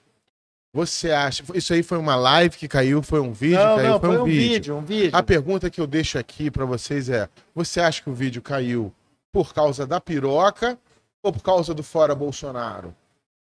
Porque a Boa piroca não estava pergunta. exposta. A piroca não estava. Tava, Boa Era- pergunta. porque. Isso é o que mais bomba no Instagram. Foto de. Porra, o carinha de sunga, lá, vários likes. Menina de biquíni, vários likes. Não, foi, foi realmente com alguma coisa, porque a pessoa achou que eu tava com a piroca dura dentro da cueca, porque foi. ah, eu perguntei lá e falaram que foi por pornografia, por Ah, inadequação. ou então deve, sabe o que deve ter sido? A máquina dos bo- boosts, né? Dos robôs aí de Bolsonaro, que eles são muito ativos nas redes, pode ter entrado em denúncia. É. Às vezes, por ter um hashtag fora Bolsonaro, eles já estão automaticamente. Denunciando. Ah, ah, É, tipo, porque é muito robô, né, que o cara tem. Tem muito maconheiro bolsonarista? Cara, eu acho que tem, viu? Tem. Eu acho que tem sim, porque É eu bizarro. recebo algum, É algumas bizarro, né? A palavra é mensagens. bizarro. É bizarro. É bizarro. Eu recebo algumas mensagens, às vezes, de maconheiros bolsonaristas. Assim, Pô, cara, eu gostava tanto de você. Agora você fica com esse negócio de fora Bolsonaro. Eu falei, pô, então fala o Gente. seguinte, não me segue mais. Ele bicho. tomou vacina, esse cara que falou isso? Ah, como é que eu vou saber, É. porra? Não era um conhecido seu, não, porque Não. o bizarro é quando é um conhecido seu. Ah, parente. Eu conhecido meu, pô, Parente. o cara da floresta. Tu brigou muito, cara? Olha, eu deixei de falar com algumas pessoas por causa disso. É mesmo. Pessoas amigas, assim, que. Pessoas amigas que de repente começaram a fazer isso. Uma pe- pessoa que eu admirava, um professor, um grande professor. Olha só que doideira, cara. Falei, Eu cara, também não tinha um amigo muito. Um cara do coração puro. Sabe aqueles caras de coração puro? que Frequenta a igreja, sabe? Que, porra, o maluco tem Deus no coração. Dá pra ver. Aí, porra, Bolsonaro doente. De... Porra, um contrassenso fudido. É, tipo, né, eu falei, meu irmão, tu é músico, brother. O cara quer que você se foda. O cara acha que você é um vagabundo. Ele acha que o que você faz da vida não merece ser feito. E você, você, como é que você tá votando? Você tá votando no, porra, na- no, no- no sapato que tá te esmagando, mano. Então, eu conheço um- barata. um amigo meu, o cara é gay, o cara é preto e o cara é maconheiro, plantador. E é bolsonarista. Só faltava ser argentino. Isso é aquela piada. Só faltava ser E argentino. aí, bicho? Você é não é? acredita? O cara, tipo assim, ele quer muito se fuder, porque é tudo que o, o Ele tem Bolsonaro. três alvos, mano. Só que eu acho que o Bolsonaro já chegou a um ponto que ele não odeia. Ele odeia tudo que pode ser positivo pra alguém. Você Entendeu?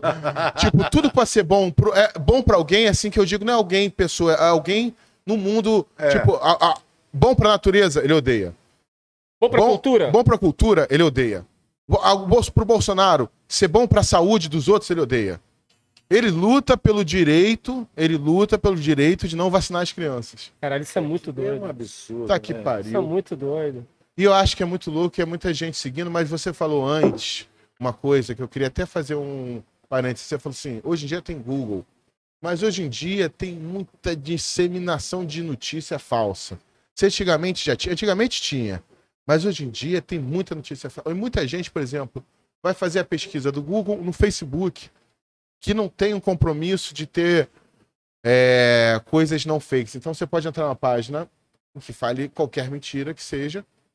A própria, a gente tem políticos, tipo a Carla Zambelli ali, todo dia posta fake news. Hoje postou mais uma falando que a rainha tava tomando vermectina. Vocês viram essa porra? Ela postou que a rainha tava tomando vermectina. Aí falando que o Bolsonaro salvou a rainha. Tipo, a, a mulher mais braba do planeta, que tá não sei quantos milhões de anos vivo. Inclusive, o, o vírus parece que morreu. Morreu, bateu. O vírus chegou na rainha e falou: não dá, bro. Ela é a Rússia das pessoas, entendeu? Ela, tipo assim. a- a- a- ela demora. Aí eu acho que o Bolsonaro vai salvar a rainha da. da- pelo amor de Deus. bicho. Não, mas ele é o cara foda, bicho. O cara impediu a guerra da Rússia. Impediu, falhou miseravelmente. A Rússia tá ele, toda ele tá do lado errado desse Não, ele conflito, tá né? Não, ele escolhe, Ele- ele, ele- escolhe. Qual é a merda que eu vou fazer? Ele, ele, ele é aquele cara que vo- é, ele, ele, ele é o cara que nunca tá do lado certo em nada. Nada. Nada, entendeu? Nada. Tipo. É, eu fico pensando assim, ele, ele é um maluco que torce pro, pro loirinho no Karate Kid, sabe? ele é o cara que, porra, ele é o ruim, sabe? O cara que gosta de chiclete e Coca-Cola, tá ligado? Umas paradas assim, são muito erradas. Ele é todo errado. Mas aí a, a piração, cara, que ele todo errado, ele conseguiu ter uma equipe. Se você fizesse esse casting, mano, pro Trem Fantasma, tu não conseguia montar uma equipe tão bizarra quanto a dele. Meu irmão, sabe o que O me lembra? Uma antagônico. produção, uma produção na Brother chamada Primavera para Hitler. Nossa. Lembra dessa, Um dessa, clássico, dessa-. É um clássico. Primavera para o cara, o cara, bicho, ele era um puta produtor no 71. Então ele queria tomar dinheiro das velhinhas que patrocinavam a Broadway para fazer uma peça, mas a peça tinha que fracassar Tinha que ser uma merda pra ele meter a para grana. ele botar a grana no bolso. Aí ele falou assim: vou fazer uma peça. Qual é o pior assunto possível? Hitler. Hitler bebê. Hitler. Aí ele falou assim: então eu vou fazer uma peça chamada Primavera para Hitler. Ninguém vai assistir essa merda, as pessoas vão odiar, os críticos vão odiar. Ele fez teste, que nem no teatro de terror, a gente escolhia os piores atores.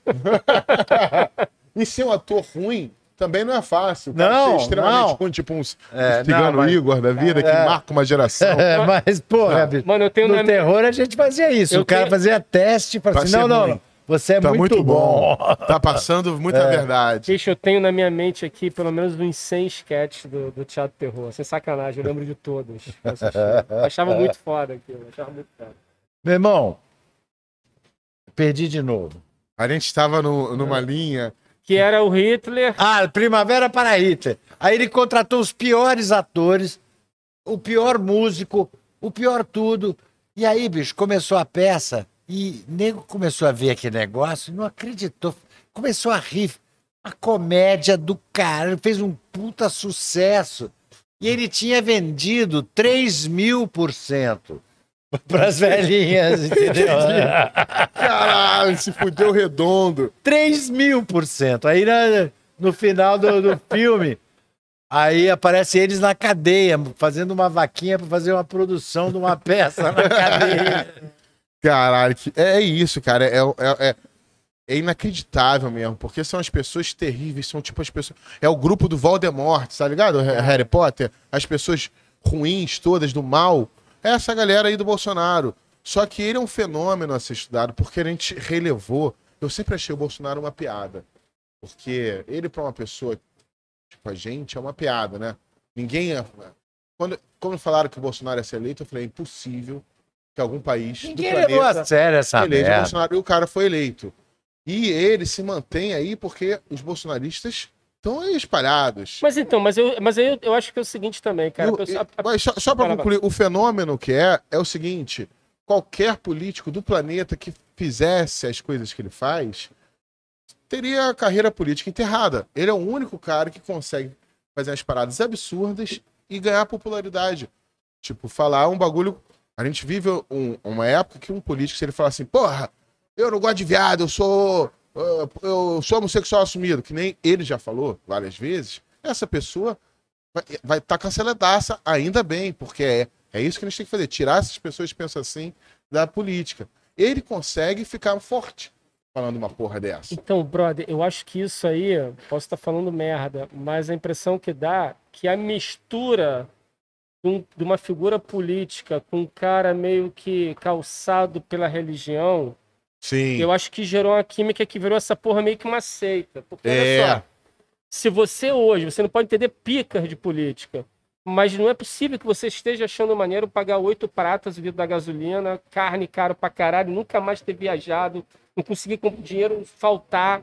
Pô, mano, tudo o dinheiro tá caro pra Arroz caralho. na cara, brother. Arroz. Mano, não é possível. Tu pode ser um idiota completo. Você não pode estar do lado de um cara que está administrando um país que você está passando uma situação dessa. Se você tá, ainda assim, o cara é um filho da puta racista, preconceituoso pra caralho, misógino, escroto como ser humano, sacou? Unilateral, não sabe falar, não tem plano. Porque ele podia ser um cara tipo fodão, sei lá, um Elon Musk, falar: eu tenho aqui uma estratégia para transformar o Brasil no, no país mais pica do mundo. Não, ele é um idiota completo, ele não apresentou porra nenhuma. Ele não faz nada, ele não E a, trabalha. e a- e a galera votou nele por uma questão de identidade com ódio que o cara conseguia proliferar ali. Só que eu acho que o tempo, bicho, fez com que esse cara meio se moldasse uma coisa meio química ali, que é essa vaselinagem política dele, misturado com o aval religioso. Eu acho que ele virou um, um Charles Manson, sacou? eu acho que, Sim, eu acho sim. que só tá no Bolsonaro o mesmo tipo de pessoa que seguiria o Charles Manson. Mas eu acho que a diferença é que o Charles Manson era o cara inteligente da parada. O Bolsonaro é o boi de piranha, entendeu? Ele é onde os malvados vão em volta. Tipo assim, o Brasil tá sem goleiro, brother. Tá, pode chutar pra gol, pode fazer qualquer merda, pode carregar 39 quilos de, de cocaína no avião do exército. Imagina se esse avião tivesse um presidente de Cara, PT, o Lula tinha uma porra de um DVD que eles falaram que era um DVD pirata. Saiu na porra do jornal. Os vagabundos botam 39 quilos. E outra, vou dar uma dica aqui. Quem é que carrega 39 quilos e não carrega 40? Mano, Ou seja, cadê esse 1 quilo que 39, sumiu? é. Na hora que aprenderam. Tu compra 39 quilos de Porra. picanha? Não compra. Alguém compra aí, cara. 39 quilos de batata? Ah, porra. Não compra, né? Ah, tô vendendo aqui, ó, 39. Porra, ninguém compra 39. Agora tem uma outra possibilidade. Eles terem comprado 40 e descobriu que é 39 quando foram pegos. Falaram, tomamos uma volta. É. Não. Eles podem ter não. pago 40. Quando, Esse aí foi na hora pegou do. lá e pesou 39, um olhou pro outro e falou assim, Esse caralho, aí eu não era fa- 40, mano. É a taxa do McDonald's, tá ligado? É a taxa do McDonald's. acho. É um quilo de cocaína, se sumir assim, vagabundo morre. Os caras meteram ali na hora que, Ah. porra, a casa caiu, a casa caiu, mete um quilo aí pra gente, irmão. Foda-se. Pô, a galera era sinistra. bicho. Eu quero dizer, não quero acusar ninguém, não, só quero entender melhor essa situação aí. Você acha que a gente é otário, irmão? Porra. mano, que isso, Criado em mano. botequim, porra. E aí, você vai botar os caras pra tocar ou não vai? Vamos botar, mas a gente, a gente vai... Ih, olha só o que, que tá chegando. Tá Olha aí. chegando a breja do molusco, Olha mano. isso aqui.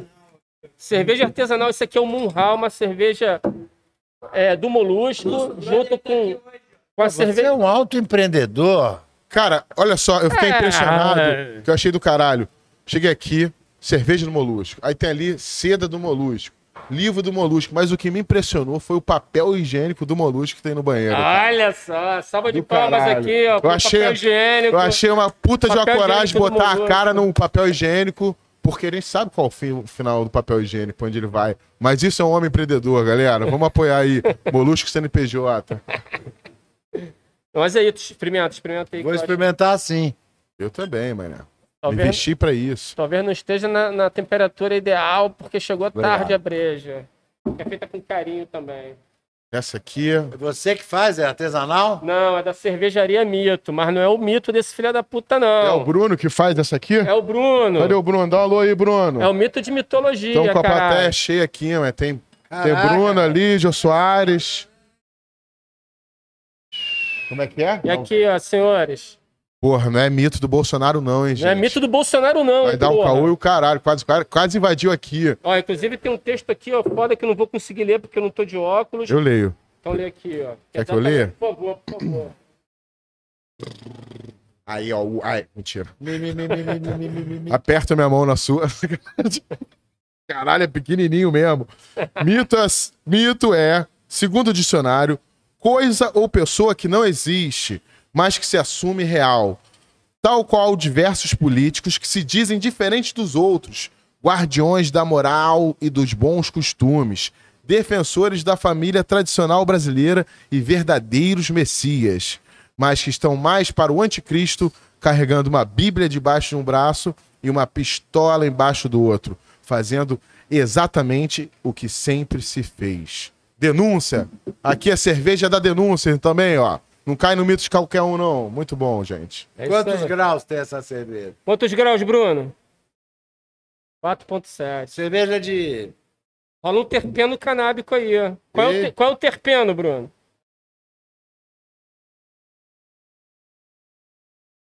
Caô. Ó! Caô que tem um bagulhinho aqui nessa cerveja. Não, tem o terpeno. Tem só- terpeno, é o terpeno, é só o É só um cheirinho. cheirinho, mané. Cheirinho, galera. Não, senão dá merda. Puta que pariu, hein? Boa Curtiu? cerveja. Curtiu? Boa cerveja. Pode. Lança, lança o link do cara aí, mané, nos comentários. Então, ó, segue lá, Cervejaria Mito no Instagram. Dá pra comprar online. Cerveja Munhá. Não é porque é minha, não, mas é boa pra caralho. Sinistra, né, maneirinha? Bom pra caralho, mano. Esse negócio do Mas mulher também gosta. terpeno. Mulher gosta também? Cadê? Tem também? É isso. Eles falaram um negocinho aí, hein? Tem um código rolando aí, se liga. Um subtexto rolando aí. É bom pra caralho, mas mulher também gosta. É bom pra buceta também. É. É bom pra buceta e pro caralho. Aqui a gente é português livre, né? Não tem Português pi na live. É. É. mais 18, hein? Se liga que na Twitch tem que botar mais 18, senão os, porra, os guardiões Ó, da moral vão Nós derrubar estamos na. Twitch? Estamos na Twitch também. Ah, é? É. Twitch e YouTube. Eles me proíbem na Twitch. É, porque por você fuma um. Lá tem uma questão da moral Inclusive, e bons a gente, a gente, inclusive, não deve estar mais na Twitch nessa altura. A gente já esteve na Twitch. É, agora a gente não É, tá mais na muito. Twitch. É, então. com o Baiá aqui, né, que tá rolando solto. Não, mas eu acho muito louco, eu queria até falar disso, porque eu, eu faço tweet, né? Faço na madrugada, dentro da live, fico trocando minhas ideias. E qualquer palavra que você falar que tem um código moral das palavras que se dizem ou se escrevem. Por exemplo, escre- escrever a palavra viado. Vem anúncio, ó, você escreveu uma palavra que é condenado. Aí eu achei assim até um pouco homofóbico você não poder falar a palavra viado, entendeu? Sabe? Tipo, aí é um momento que assim, calma aí, ó. Não tá indo um pouco além essa. Porque uma Não, mas coisa. é você, às vezes você fala sem sentido ofensivo. E, Sim. pô, viado, nada disso. Não, eu acho que é, é, até além não disso, tá às vezes o xingando maluco cara. fala, gente, olha só, eu sou viado, eu gosto de falar que eu sou viado, eu tenho o prazer de ser viado. O cara pode falar isso. Entendeu? Mas aí o pro... próprio, é, aí o proíbem, próprio cara, não, entendeu? o próprio cara pode falar. É, mas, mas, tem se umas eles- regras aí, Mas o cara. robô não distingue. né? É, não diz que a palavra proíbe. Isso que eu tô falando assim de, É, de que- estranho, sabe? Imagina eu, com 71 anos, ter que me adaptar a essas regras. É. Porque eu sou um cara é, racista es- estruturalmente, Todos nós, né? homofóbico estruturalmente, enfim, machista, é, todas as porcarias. Eu fui educado nessa, nessa geração. Estou tentando aprender. Eu tenho alguns co- consultores, né, É. que me falam, não, É. isso, Treinamento Mo- mediático. Moderadores. moderadores falam, não, não fala isso que não que é dar legal. merda, A besteira. própria Kátia me proíbe de falar umas coisas. Tipo o quê? Tran- Tranquilo, tipo o quê? Porra, eu acho que ele tinha que criar um partido, mentira. A gente toma um grande susto, gente. Cara, fala, caralho, gente, achei que o dia... Não, mas aí Não, mas eu acho que é... Eu é acho que tem... importante cada um fazer uma puta força, entendeu? Não, mas a gente tem- isso é uma coisa Pra boa pra caralho, Se né? educar. Claro. Se educar. Co- Segundo os tempos, né, bicho? Segundo os novos tempos. Mas- Tem que se educar, bicho. Até porque as coisas óbvias a gente já sabe. É. O problema são as coisas que a gente não percebe que estão erradas, a gente continua perpetuando aí. Tem que morrer na gente. Mas, cara, a, a- a pessoa, por exemplo, no caso do Dick ali, cara, chegar e em determinado momento da vida dele, ele cair a ficha e falar que assim, pô, tô totalmente errado hoje em É, dia. mas eu E se colocar. Não, beleza, é uma percepção foda. Mas todo mundo que tu conhece que tem tua faixa de idade caiu essa ficha? Pô, raramente eu encontro alguém que fala assim, pô, bicho, aquele cara ali é gilete. ó. É. Pô, entendeu? É. Aí é. Já tá mudando, já, já mudou. É, acho que assim. foda, bicho. Porque o que que eu vou. O cara é meu amigo, estudou comigo no internato, entendeu? É. Dividiu o dormitório com mais eu e ele, mais 20. E aí, vou querer mudar esse cara? Eu não, eu não vou pôr. Eu, eu vou pôr- posso, no máximo, tentar mudar eu, né? É. Eu acho que uma, uma- uma boa coisa que assim que acende a, sua, a, a nossa própria percepção é o seguinte: não é pensar nas coisas óbvias que a gente sabe que não devem ser feitas. Isso aí, a gente que, que é- somos pessoas que pensam, isso aí a gente já sabe. Mas, por exemplo, quando você sente raiva de alguém, como é que você xinga ela na sua cabeça, sem falar com ninguém? Tipo, quando você xinga, você tem um. Todo mundo tem um problema com Não, alguém. Quando é- você tem um problema é com uma foda, mulher, mano. Você xinga ela na sua cancelado. cabeça pensando assim, caralho, que piranha, filha da puta, me fudeu. Você xinga ela de piranha, então assim, esse é um lugar que você ainda tá sendo machista. Quando você, porra, um maluco que é gay faz alguma coisa que te irrita em algum outro lugar, não tem a ver, nada a ver com a sexualidade, quando você tá sozinho na sua cabeça, você fala, porra, viado, filha da puta. Aí é um lugar que você tem uma homofobia estrutural ainda. Então, é um lugar muito próprio de onde você tá dentro da sua cabeça. E é aqui que a gente tem que fazer essa troca. E a gente tem que sempre fazer essa troca. E Quando a gente tiver, daqui a 50 anos, vão ser outras coisas que a gente vai fazer. Então, assim, é bom que a gente esteja sempre ligado e evoluir, porque no momento que a gente achar que tá certo, meu irmão, você já era. E tem gente que acha que tá certo com 20 anos. É, então, né? eu- Acha que tá certo com 30. Eu acho que é mais a ver com a, o negócio da cabeça aberta à própria percepção do que.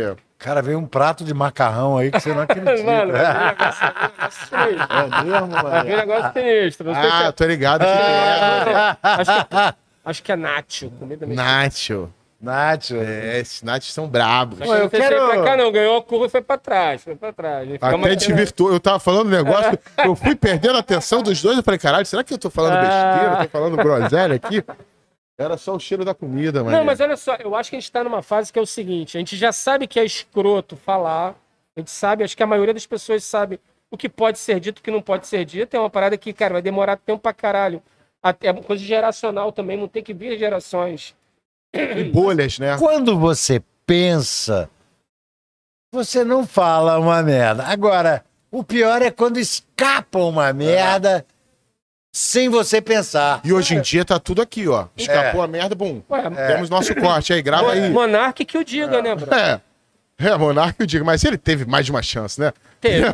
Foi Teve. strike 1, Teve strike 2, strike 3. É, é. Ele teve várias chances. Mas o nosso amigo aqui tem que provar o nosso Nath. Caralho, hein? Tá bonito, hein? Caralho! Fudeu o Benego.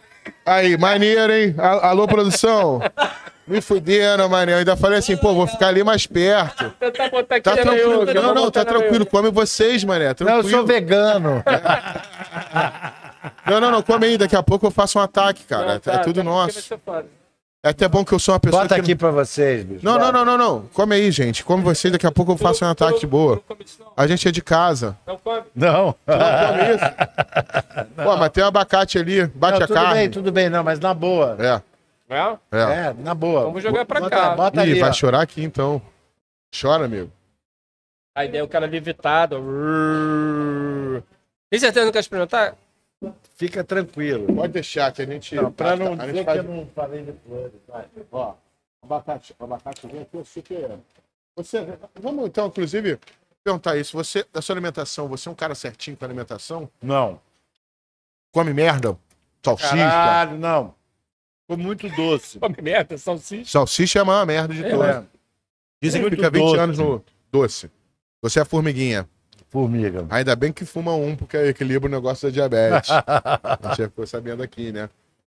Eu acho que é, é, é pelo fato de eu fumar um que eu não morri ainda. Meu pai diz que é pelo fato dele não comer açúcar. Meu pai é um cara que não come açúcar. Eu, É mesmo? eu como e também não morri. Você come carne? Como, como tudo. Come tudo. Não gosto de fígado. Fígado. Quem gosta, né? Só os torcedores do América. Eu falei isso aqui? Não. Não, não, não. tem uma correlação, não sei porquê. Sempre que eu vejo alguém comendo bife com fígado acebolado, não é assim, ah, eu tô comendo porque tá rolando churrasquinho de ó. O cara escolheu comer fígado acebolado, entendeu? Sabe, tipo, você tá no trabalho, tem três jantares. Tem frango. filé. Frango, fígado ou massa. Aí o cara escolhe fígado. Esse maluco torce pro América. Por quê, Bené? Não sei. Observei isso na vida. Tu sofre por causa de futebol, cara? Não. Qual o seu time? Tô cagando pra futebol. Nem eu, porra. Eu, olha, eu era Flamengo. Aí quando o Flamengo botou aquele nome daquele filho da puta do Havan na camisa, eu parei. Agora eu sou Botafogo. Eu sou fogão, mas eu também tô meio magoado com o Botafogo. Ele botou que nome na camisa? Eu botei meu nome do meu filho no estádio, mas ele virou casaca, mané. É? Meu filho virou tricolor, mané. Eu tô meio magoado com isso. mas eu te amo, fogão. E a gente tem outro moleque aí. Aí, João, moleque, o Beto tem que ser Botafogo. Meu moleque é parceiro de, de estádio Botafogo. Choramos muito junto, abraçado. Eu, eu fiquei botafoguense em homenagem ao André Barros. André Barros, a gente. Ele falou pra mim: o Botafogo é minha vida. e eu já conheci o André várias vezes eu vi ele nos jogos do Botafogo. O André foi treinar jiu-jitsu pra entrar naquela torcida Eu lembro, Carson do, Grace, porra. Da, da, da- do Botafogo, meu. Torcida de porrada do O Botafogo. único Grace que não é bolsomínio era o Carson. E é o Carson, ele tinha mentalidade. É. Eu, eu, eu, eu treino também na. Treinei na que era Carson Grace, aí ela desmontou. e Eu continuei com o meu professor que montou a equipe dele. O Alan, mas eu treinei nessa Carson Grace. E a Carson Grace, o Carson foi o primeiro cara que falou: vou ensinar todo mundo que quiser aprender jiu-jitsu. Porque os Grace, eles eram meio secretos, né? Eles ensinavam os homens e quem tinha grana. O Carson era assim: quem mete a porrada aí? É aquele moleque? Vem, moleque. É aquela mulher? Vem, mulher. Então É, fizeram uma grande academia. O cara que eu mais acho legal que, tá na- que, que saiu dessa academia do Carson Grace é um juiz chamado Luiz Carlos Valois. É um juiz do Amazonas, que é um juiz antiproibicionista, que tem. Esse é o cara que você tinha que entrevistar um dia, Molusco. Legal, hein, Esse cara? é um cara que tem o que dizer. Deixa eu te falar. Você acha que esse governo aí, federal, esse pesadelo político que a gente está vivendo, é, retrocedeu muito nos prazos para legalização? E se esses caras todos que o maluco tá indicando para funções de juiz, para função de desembargador, ele deu uma canetada aí, indicou a galera, bota a galera de cargo de confiança.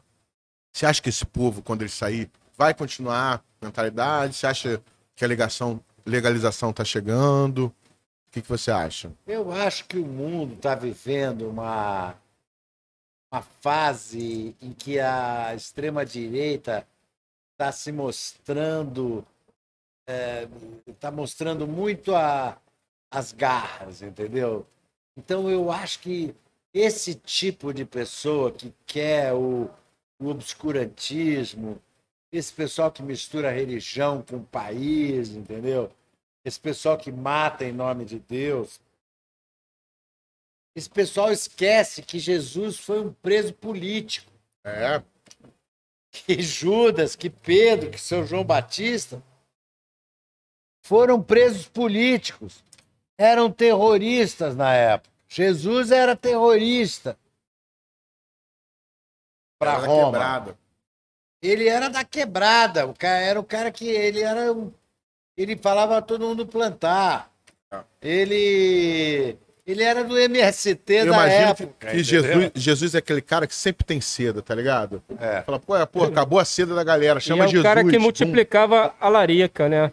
Porra, Olha só, exatamente, a gente falou Multiplicava a disso. larica, pô. Tem as histórias do- do- dos milagres de Jesus, os primeiros, Só pra salvar a galera. quando ele era criança e tal, que ele fazia aqueles bonequinhos, soprava no cu do bonequinho, o bonequinho saía voando. Fez muita merda no colégio. Nossa, ele fez altos milagres, que a rapaziada ficava assim, mas o mais importante disso tudo é que o terceiro rei mago não trouxe mirra, porra nenhuma, Era era ganja. Era ganja. Até porque, porra, E os milagres que ele fez com aqueles olhos dele era com óleo de cânhamo, porque naquela época se produzia óleo de cânhamo. não teve um desses malandros aí que levou incenso? Um dos reis magos? Teve. Porra. O cara nasceu, o cara trouxe incenso. Puta que pariu. Rei dos reis. É pra- Tu trouxe pra mim incenso. Caralho, irmão. Dá pra trazer uma camisa. Porra, a camisa já servia. A criança tava pelada quando nasceu, entendeu? O Um trouxe- mirra, um trouxe- que era o fuminho. Um a gente trouxe aqui- um incenso, outro trouxe o colírio. É, outro, tipo assim, os presentes meio merda, aquele maconheiro que não traz nem a porra da seda, sabe? Não, o cara trouxe ouro. Teve um que trouxe ouro. É. Porra, amendoim, O tira outro- o super bonder aí do, do Nacho aí pro Petraga poder comer um pouquinho, mané. Chega ali pra perto dele ali, ó. Petrag- Petragano falou que. Desdenhou, mané. Não, desenhei nada. Eu tô comendo os que- Porra, os que estão sem carne. Essa carne tá boa, cara. Deve tá ruim pro, pra galera ouvindo a gente mastigando aqui. Com vontade de comer. Ó, Tô tentando até mastigar longe no meio.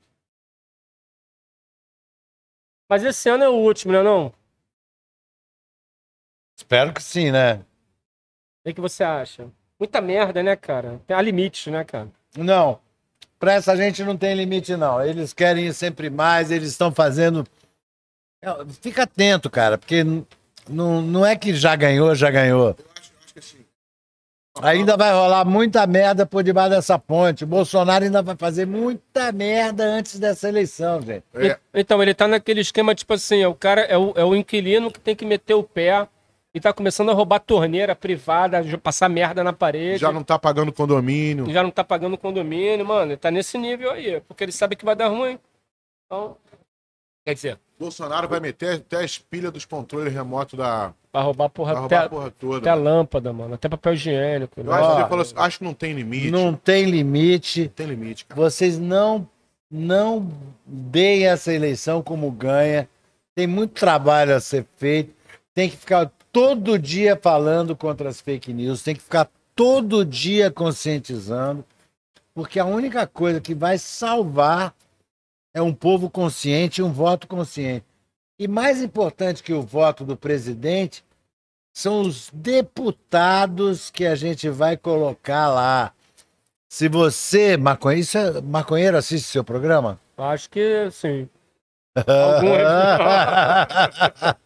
maconheiro, se você quer ter um vislumbre de uma legalização que não seja esse PL racista e elitista, o PL 399, você coloque uma porra de um deputado 420 lá, no seu estado. 420 é muito bom.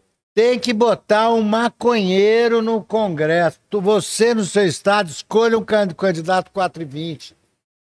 No PSOL tem vários candidatos 420. Isso é muito Eu engraçado. assim, eu, eu, eu tinha falado aqui, eu acho que eu já tinha falado isso, mas eu fico achando que a legalização vai vir por um caminho, não um caminho mais justo e correto, mas um caminho meio da indústria mesmo. não, não pode.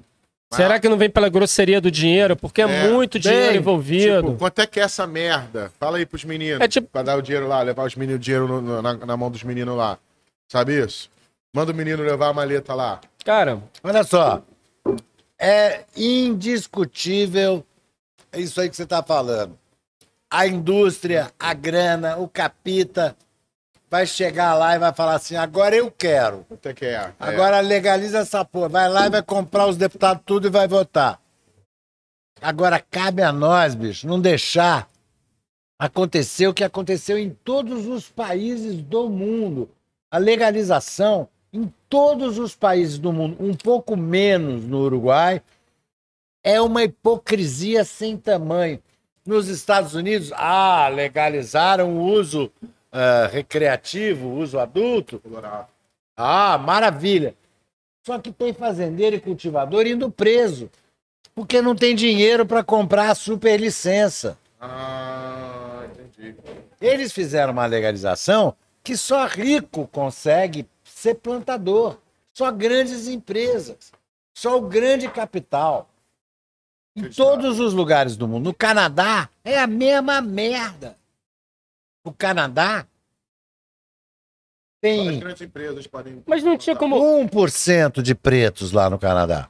Eles falam assim: não, vamos fazer uma média aqui. Aqui no Canadá, as pessoas egressas do sistema penal, as pessoas das minorias, mulheres, vão ter Prioridade. prioridade. Tá. Quando você tem 1%, agora aqui no Brasil é o contrário. Você tem- Você tem 20% de brancos, entendeu? Mas olha só, é, tudo bem, eu não entendo porra nenhuma de economia. Mas não seria muito mais simples se desse a autonomia do que vai ser feito? Por exemplo, a gente fala muito do autocultivo. Hum. Né? É, se cada pessoa aqui pudesse ter uma quantidade X de plantas e ela gerasse um imposto com a compra das sementes, por exemplo, que fosse regulada pelo. pelo, pelo estou dando um chute aqui qualquer, fosse regulado pelo Estado. O Estado já ia faturar uma grana fodida só de semente. E todo mundo plantasse, e a partir do que desse essa planta, as pessoas pudessem ter liberdade para comercializar, igual você pô, vai trocar, vai vender um, um tomate para outro, não É. sei o quê. Você é um microprodutor, Sim. sabe? Ah, não, não quero fazer isso, eu quero fazer brigadeiro, vai fazer docinho, vai vender docinho. Você vai transformar num produto que vai poder te dar rendimento, vai poder te dar renda. E, faz- e e o país, na verdade, já, já arrecadou ali no- na semente. E parece uma coisa muito mais simples e que tiraria o país da lama e que também fortalece um conceito de empreendedorismo, né? Entre aspas. Tipo assim, pô, cada um pode ter o seu negócio. Porque junta eu, você e o Bené, a gente tem direito a plantar 30. Porra, a gente começa a fazer produto. É. Né? Eu acho que tem que simplesmente pegar a lei 11.346 de 2006, que é a lei de drogas, e riscar ela da Constituição, do Código Penal. Riscar. A partir de agora, todas as drogas têm o seu uso descriminalizado. Você pode, numa receita médica, ir numa farmácia e comprar cocaína, heroína, seja lá o que for, mas você vai ter certeza do que, que você vai estar comprando. Porque hoje você vai numa boca e não compra cocaína. Você compra cloridrato de cocaína com pó de mármore, bicarbonato de sódio e é, xilocaína. Famoso pó de 5. É o pó de 5. Pó de 5 é isso aí. Aí, Essa meu- composição. Prática de cinco pratos, na verdade, de cinco ingredientes. é. É foda, irmão. entendeu? Derruba os Se malucos a aí, mano. quatro né? Se a droga fosse legalizada, se não fosse proibida, se não fosse um crime, você teria rastreabilidade. Por que, que é legal a droga ser le- legalizada? É porque você vai ter rastreabilidade. Você vai poder ir na farmácia comprar um, um envelope de bagulho e vai estar escrito: esse bagulho tem tanto de CBD, tanto de THC, não tem agrotóxicos, é um bagulho orgânico, então tem agrotóxicos, tem chumbo derretido, tem o cacete. Você vai saber o que você está com. Assim como quando você vai no supermercado comprar um Cheetos, está escrito lá, isso aqui tem gordura trans, tem não sei o que, não sei o que, não sei o quê. Claro, vai poder escolher. Não coma Cheetos porque é uma merda. Tá escrito lá. Tá escrito lá. Eu acho do caralho que Cheetos, as pessoas falam assim, ah, não, pega fogo. Já viu isso? As pessoas falam, ah, Cheetos pega fogo, aí pega um isqueiro e acende o Cheetos, Cheetos Ué, pega fogo. Pastilha garoto também pega Aí eu falo assim, fogo. porra, mano, tu tacou fogo no bagulho, claro que ele pega fogo. Isso aí é aqui parando. Taca fogo no cabelo pra ver tipo A se parada não pega pega fogo, fogo. então ela faz mal, cara. Qual foi? Taca fogo aí no. Porra, num sucrilhos. Sucrilhos pega fogo, caralho. Taca fogo num, ca- num ca- numa vaca. A vaca vai pegar fogo, porra. Que, que, que base é essa de Cheetos? Eu não tô querendo falar que Cheetos faz bem, não, tá, gente? Eu sei que Cheetos faz mal, mas eu nunca entendi. Essa, Mas com essa leite pegada. condensado é uma Pô, delícia. Tem o Cheetos requeijão lá, que na madrugada, quando não tem ninguém olhando, as câmeras se desligaram. De bomba, mané. Então, já que você falou que as câmeras se desligaram, André, gente, vou, vou aproveitar que a gente está aqui numa grande, numa na, na- na- na grande mídia mainstream Mainstream. alternativa. Nós vamos falar do Big Brother aqui. Bom, opa. eu sei. Eu, eu queria dizer para vocês que a gente não deve falar nada sobre esta merda. BBB? É. Porra, o problema é que é um vírus essa porra. É tipo um vício em, em pó. O cara dá um tequinho e vicia. Tipo, você vê Big Brother, você vicia com essa porra. Eu mesmo tô louco pra que a Jade saia. E eu odeio ver essa mulher na minha TV. Eu não tenho a menor ideia de quem você está Eu também não falando. tinha, cara. Aí ela chegou e entrou na minha vida, agora eu odeio a pessoa que eu não deveria odiar. Mas os caras Entendeu? constroem uma narrativa, Tipo, Pedro. ela tem 16 milhões de seguidores que eu não consigo entender. Qual o propósito que essas pessoas têm em seguir uma pessoa que não faz nada? Ela só faz assim, ó. Beijo, tira uma foto, Jade. Aí faz um beijo. Para de mandar beijo, caralho. Tira uma foto sorrindo. O que, que aconteceu com faz o X? Não tinha isso na, na nossa época de tirar foto? Faz o X. Quando virou. Outra foto. Agora ali no fundo. Porra. Tem a mãozinha também? Tem a mãozinha aqui, ó. Eu vejo BBB, acho, eu entendo total, porque eu falei exatamente o que você falou durante 18 temporadas. Mas é uma. Aí chegou o Babu, eu vi o Babu lá, porra, puta ator, os caralho. Eu fiz um pandemia, filme com esse cara, com o Babu. O Porra, cara é demais, O cara é demais, aí eu vi ele sofrendo preconceito na casa, falei, caralho, Babu, Aí eu comecei a ver esta merda. Ele ganhou o Big Brother? Não, ele ficou em quarto. Mas ele, porra, mudou de vida com o Big Brother. Ele tá lá É. no intervalo, aparece o comercialzinho da OMO, tem o Babu ali ganhando dinheiro. Já fechou um contratinho aqui, outro contratinho. Ele levantou o Babu. Tanto que o cara lançou até a tatuagem do Big Brother. Pra agradecer aí os patrão aí. Porque o Babu levantou o programa. E depois veio Juliette, que caiu no coração do Brasil. Essa nem- também já nem sei quem Porra, é. Juliette, ó, o amor dessa vida. É. É porque ela é uma pessoa muito empática. E ela ganhou o BBB ano passado sendo empática. Tipo, Ah, é essa do ano passado É, que ano cantou passado. com o Gilberto Gil. é, que cantou com o Gilberto Gil, porra, difundiu a música do- do- dos cantores brasileiros bons, entendeu? Tipo, até o Gil se emocionou com a mina. A mina É, realmente. não, não. Ela ganhou, ela ganhou o BBB no momento em que o Brasil estava cercado de ódio e ela era sendo uma figura de empatia e amor. Só que eu entendo totalmente sobre o BBB ser entretenimento medíocre. Não, é. Como mandou É o seguinte, o, o engraçado é que é uma, é- você tem a nítida sensação, pelo menos comigo, né? Eu estou perdendo tempo. Total. É muito consciente isso, mas você se coloca Mas tu nessa quer saber em situação. quem a Lina vai votar. É. Entendeu? Tu quer saber as paradas, porque assim, é do caralho, que eu acho o seguinte. A As pessoas. Lina? É, uma outra pessoa que tá lá dentro. Ah, é uma... bom, porque eu tenho uma filha chamada Lina. A Lina é uma trans que tá lá dentro. Aí um cara. trans? Uma trans. Aí um Que cara. legal, cara. Que legal, eu tô te falando assim. Aí o cara virou pra ela e falou assim: o cara tinha 33 anos, já foi eliminado, falou: Ô, Lina, desculpa, é, é preconceito te chamar de traveco? 2022, o cara 33 anos perguntando isso. A Lina falou assim: o que, que você acha? Como é que soa pra você essa palavra? Ainda teve uma, sabe, uma simpatia. Então, assim, o BBB é do caralho, porque as pessoas lá dentro não têm noção de porra nenhuma do que tá acontecendo aqui fora ou da opinião das pessoas. E isso eles fazem certo no programa. E é do caralho, porque a pessoa, quando não sabe que tá sendo julgada, ela revela mais quem ela é. Mas sabe, eu Entende? acho que eles colocam pessoas lá com, com uma vulnerabilidade evidente, entendeu? É, Vulnerabilidade por causa de questões raciais, por causa de questões de gênero. é, E eles colocam lá, e aí vem essas pessoas brigando e uma xingando a outra de tal forma que você, é, assim, para diminuir a importância dessas questões, Não, eu acho que- dessas pautas. Eu acho que, para assim, eu não falei, essa gente é, briga mesmo. Eu acho o seguinte, Entendeu? tem um pouco disso. Teve no BBB passado, que foi um pouco pensado. Tipo, a Lumena, que era uma ativista negra e falou merda pra caralho lá dentro, porque tudo ela falava. Teve a Carol Conká, que era, por lacradora aqui fora, que chegou lá dentro, a mina mandou o rapaz levantar da mesa na hora de comer. Então tem um pouco disso. Mas o público, o público hoje em dia tem uma postura muito crítica. Então as pessoas, elas, elas, elas tendem a melhorar dentro do programa. Isso que é legal, porque porque se elas são escrotas aqui fora, as pessoas não aceitam. Entendeu?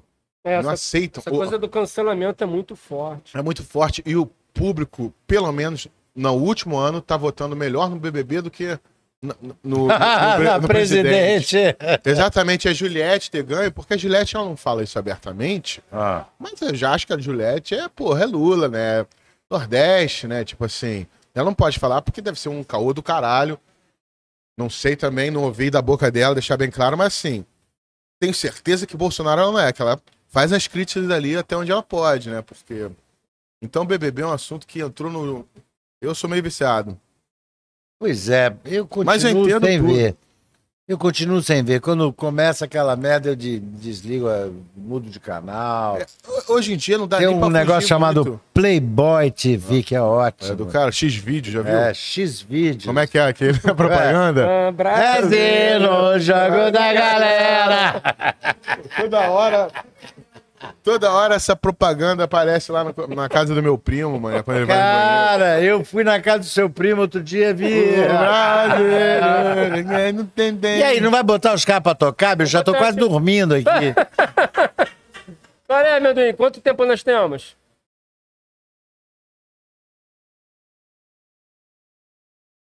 Então é isso. tá na Pacote e hora. Brulho e manda. É Já isso. foi. Paz, amor e magia. E, senhores, É agora Barca Sessions. Mas vamos segurar aí que eu vou chamar a banda ali fora pra eles irem abrindo ali as paradas. Eles estão fazendo uma concentração ali. ó. Ah, eles estão se concentrando, tomando um cafezinho, Todo mundo segura. fazendo um gargarejo com água e Segura sal. minha mão na sua. É, segura na mão de Deus e vai. E é isso, um prazer do caramba. Você foi, foi a primeira vez que eu comandei a barca aqui, junto com o Molusco. Você não comandou, você. Eu- ah, mas comandei com a piloto. Tá, tá nos créditos, não tá não? Tá, pô. Avisa aí pra botar nos créditos. Mano, tamo junto. Mas é um prazerzão, viu, Molusco? Um prazerzão também, Dick. Tem que enrolar até os caras subir, por isso que eu tô falando. É, os caras Inclusive, tô alugando apartamento lá no Leme, três quartos. Pra quem que... Sacanagem. Ih, vou aproveitar aqui, ó. Merchanzinho, Molus Class, cinco aulas de duas horas cada. Não, isso aí é o Molus Contos. É outra merchan. Outra merchan. Olha, olha o empreendedorismo aí, ó. Molus Class, cinco aulas de duas horas cada. comigo, diretamente comigo, roteiro de ficção. Então é isso. Para você que tá afim de aprender a pensar, estruturar e escrever Boa, roteiro. galera. Tamo junto, ó. Manda um comentário aí embaixo, entra lá no meu perfil, manda um DM, Pra eu você. explico melhor. O Batera trouxe um sangue de boi ali, meu. É, eu tô É? ligado. Sangue de Porra, boa. banda ladrão, senhoras. Esperem, esperem aí. Aumenta Aqui, o ó. som. Aí, ó. Ó os brabo. Pô, eu quero esse boné aí, mano. Quero esse boné, Eu te dou. eu tô dando moral aqui. É o troca-troca. Só troca-troca. Fazer um troca-troca. Só que eu não posso usar o seu boné. Por quê? Porque eu sou homem da leda. Ah, exclusividade. Leda Júnior. Sigo a Leda Júnior no Instagram. Alô, Leda Júnior. É pra você continuar falando merda aí, porque ainda não parou aqui. Ah, a gente vai falando, mano. Vamos ver como é que tá a caixa de comentários aqui? Dique, Oi. Já tomou alguma dura escrota assim? Já. Já tomei várias duras escrotas. Já fiquei 15 dias preso em Ilhéus, na Bahia. Por causa de maconha? Por causa, é, desci do avião fumando um beck. Tá sacanagem. Que ano isso? Eu- eu- eu- Que ano isso? 1970. época do rock and roll. Época do ré. Deixa eu te fazer uma pergunta. Você que tem o, o, o habeas corpus, Ah, você, por exemplo, pode entrar com um baseado no bolso no avião e viajar de um lado uma pro outro? vez eu, eu, eu, eu, eu botei o baseado na mala e aí o cara abriu a mala e falou assim: o que é isso? Eu falei: maconha. Mandou mesmo a letra. É. E deu aquele, aquela commotion. Eu peguei meu habeas corpus e mostrei. Falei assim: aqui, ó, eu tenho um habeas corpus. Olha só. é, eu tô viajando e. Gosto de levar e- meu fumo onde e eu eu vou. levo o meu para não ter que depender do tráfico. Caralho, do caralho. E ele travou o beck ou ele te deixou fumar? Não, aí ele, pô, chamou o chefe, o cacete. Aí pegou, mostrou o habeas corpus pro chefe e tal. O cara falou: é, tá aí, o juiz assinou.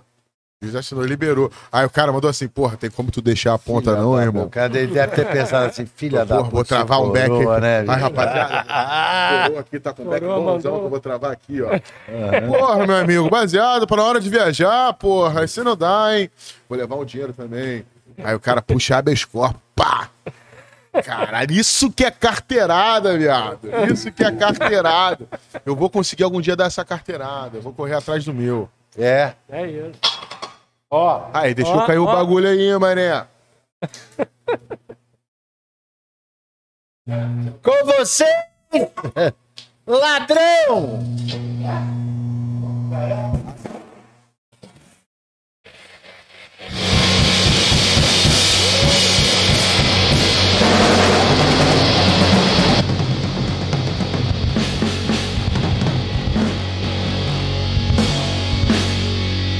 Porra, foi sensacional o papo, mano.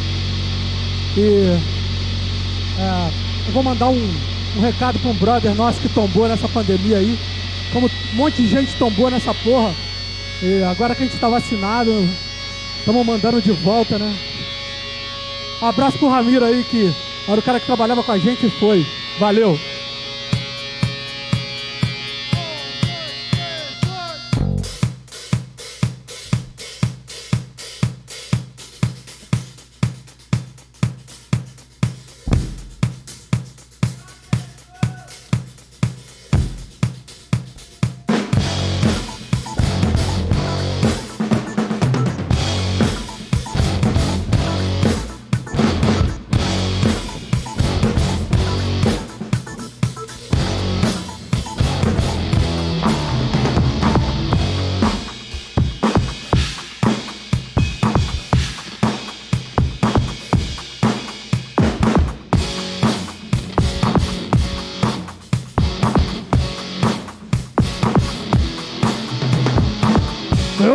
Conheço, vou do começo.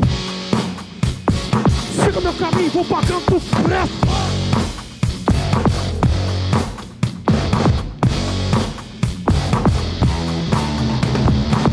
Me compreendendo,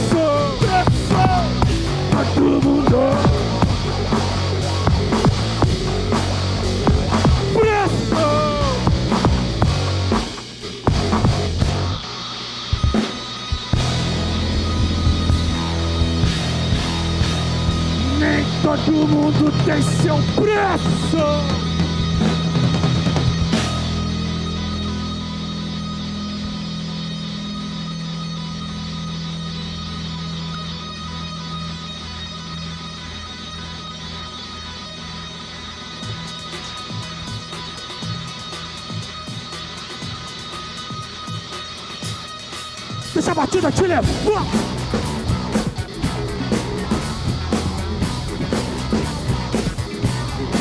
Deixa a batida te levar.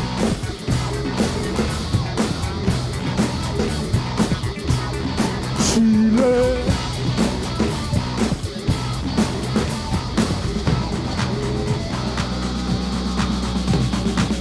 A batida me levou, vai te levar.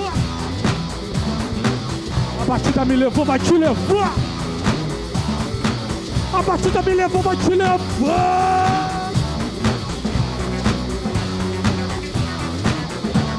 A batida me levou, vai te levar. Pra frente não sei como, não sei onde, mas parado ninguém vai ficar. Ninguém vai ficar parado. Todo mundo se mexendo ao seu lado. A batida tem rima e a rima ensina. Pois a rima é arte, melodia disso tudo faz parte.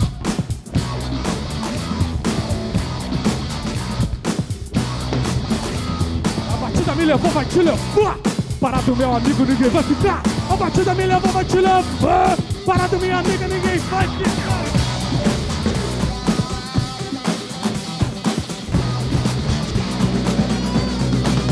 A batida te levar.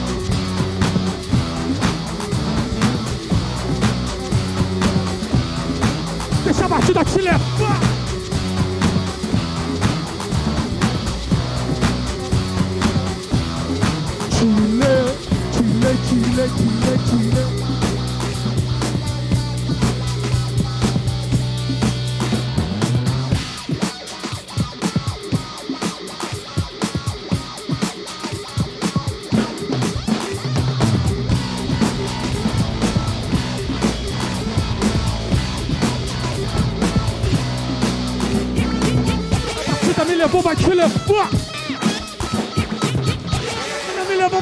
Te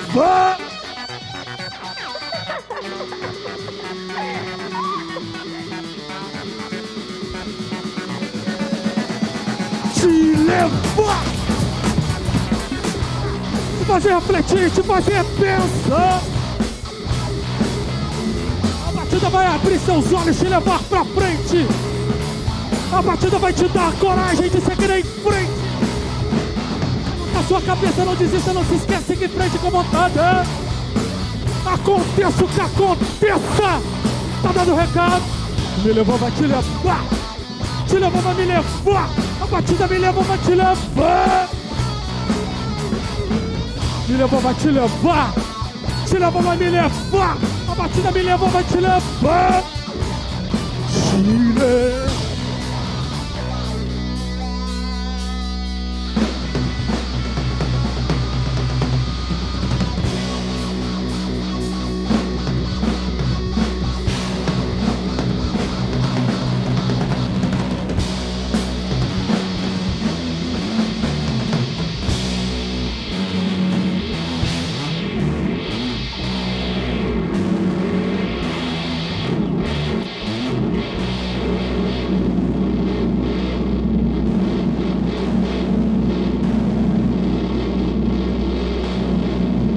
A batida me levou, vai te levar.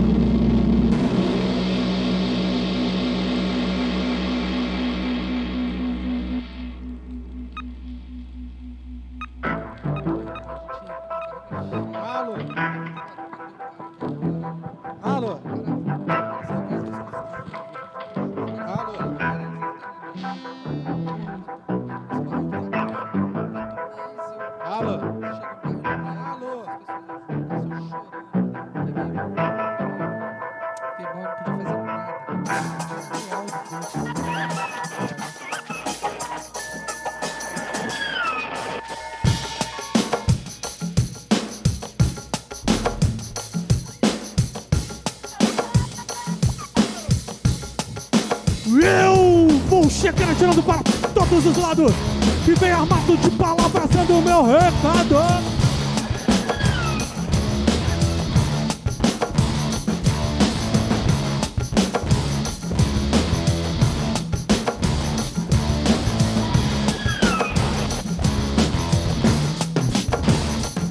Vou atirando para todos os lados. Nem todo mundo que me ouve entende o meu recado. Samba é sempre sorrir, do rap nunca mentir. Abre seus olhos.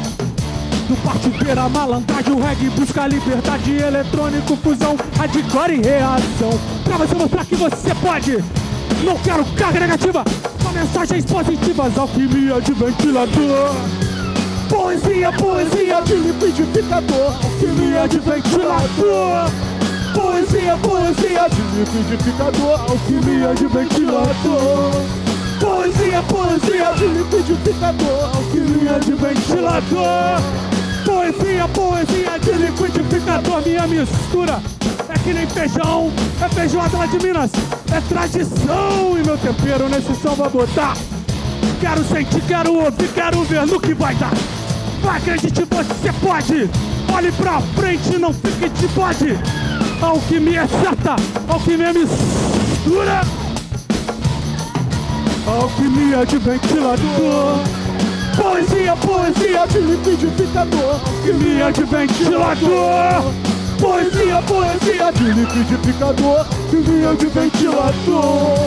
Poesia, poesia de liquidificador. Alquimia de ventilador. Poesia, poesia.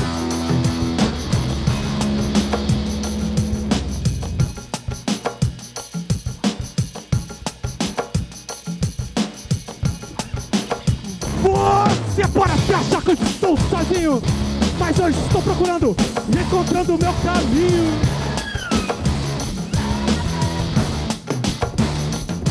E nessa luta eu não estou sozinho.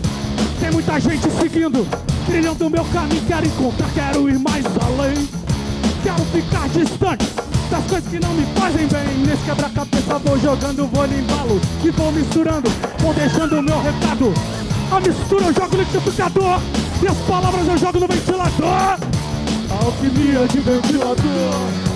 Poesia, poesia de liquidificador. Alquimia de ventilador. Poesia, poesia de liquidificador. Alquimia de ventilador. Poesia, poesia de liquidificador. Alquimia de ventilador.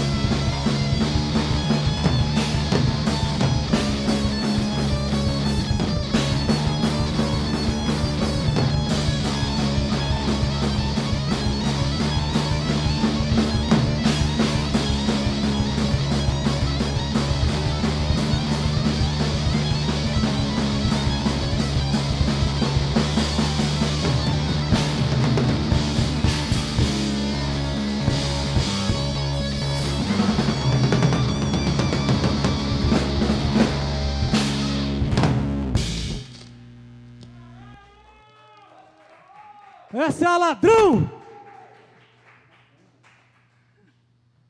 Bom, o que resta pra gente agora. A gente vai tocar Ijexá, mas eu já tô querendo tocar Vermes sem Pátria. Porque a gente está num governo que tem o Ministério da Doença, o Ministério de Destruir a Natureza. Meu irmão, é tudo ao contrário, é o governo bizarro. Essa música vai em homenagem ao, aos vermes sem pátria que estão no poder. Vermes sem pátria!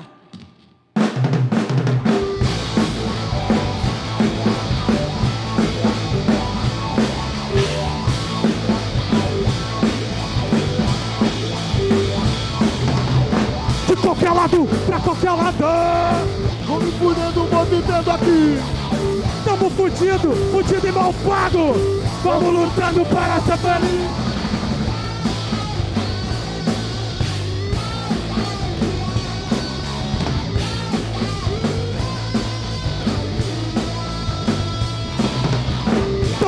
Fudido, Beto, tamo lascado! O Bolsonaro que chegou aí. Verme, verme, verme sem pátria! Reptiliano tem que se fuder!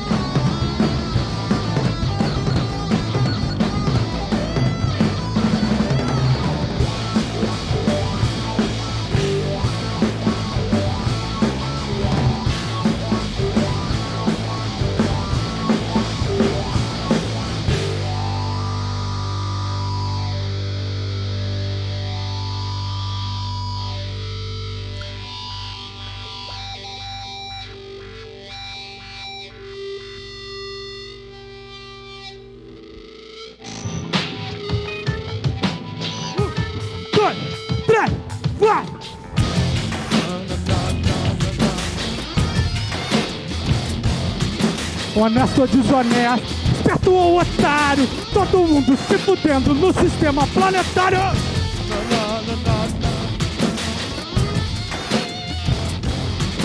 Os jogadores doutor, ordens que eles criaram, o dono da bola manda no poder judiciário.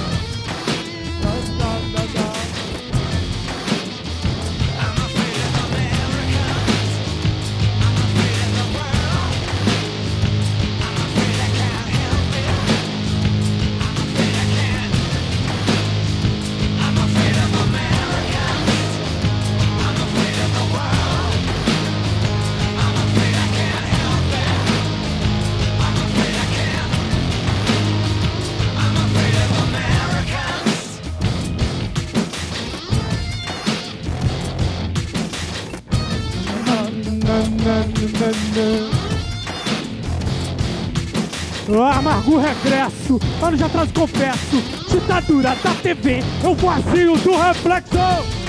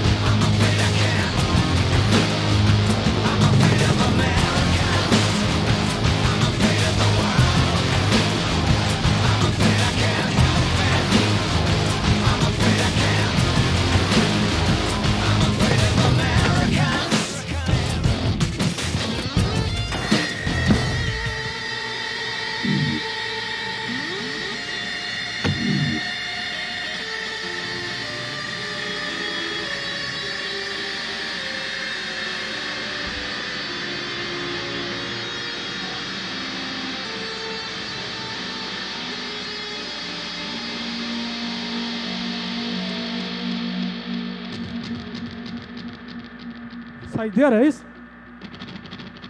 Mano, caiu foi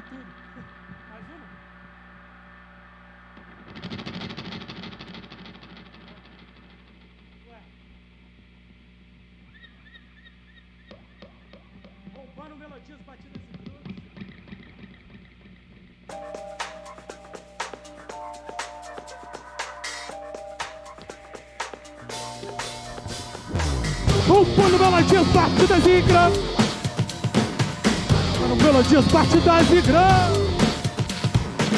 Compondo melodias, batidas e grãos. Compondo melodias, batidas e grãos. Vou vivendo meu presente. Olho pra trás, olho pra frente. De responsabilidade nas levadas, misturando, transformando, topando, só fica parado. Por aí que eu vou. Por aí que eu vou. Meu roubo não é crime, meu roubo não é sério. Transforma o novo, transforma o velho. Aprovamento quase indeto, resultado é um mistério. Por aí que eu vou, por aí que eu vou.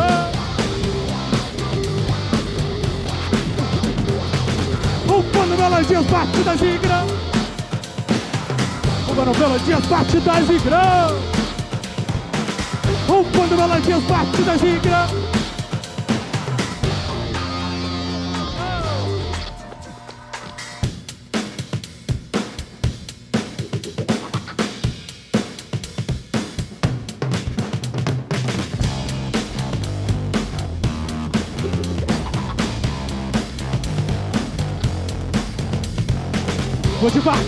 Devagarinho, vou seguindo devagar o meu caminho, batendo sua porta, sua licença pra entrar. Tá com a paciência, vou achando meu lugar. Por aí que eu vou, por aí que eu vou.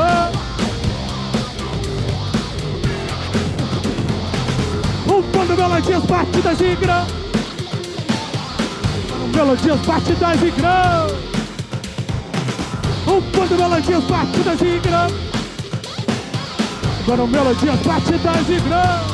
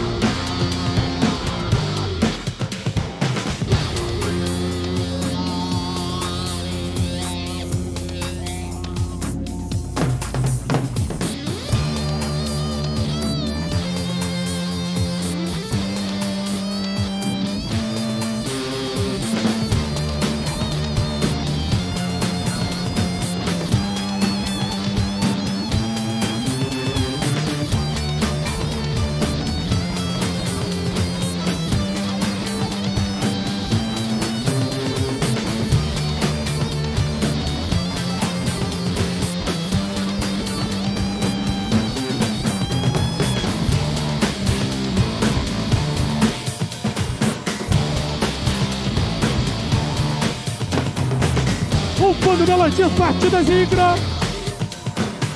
Roubando melodias, batidas e grãos. Mas aqui eu vou vivendo. Tentando melhorar com isso, vou crescendo. A levada é minha mesmo, não é roubada.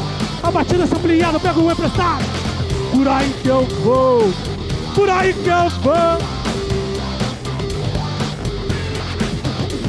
Sou mineiro sim, não me canso de falar O sotaque é assim mesmo, parecia acostumar. Trabalho humildemente na conscientização Não faço apologia a nenhum ladrão. Por aí que eu vou Por aí que eu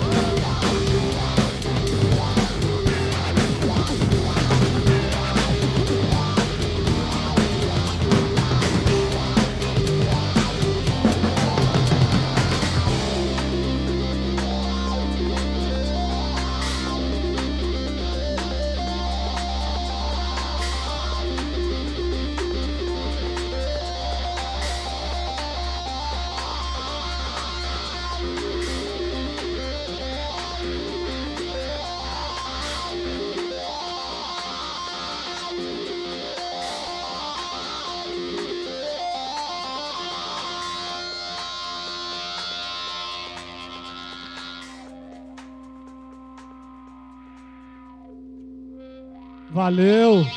Foi demais. Cara, a gente pode tocar a saideira.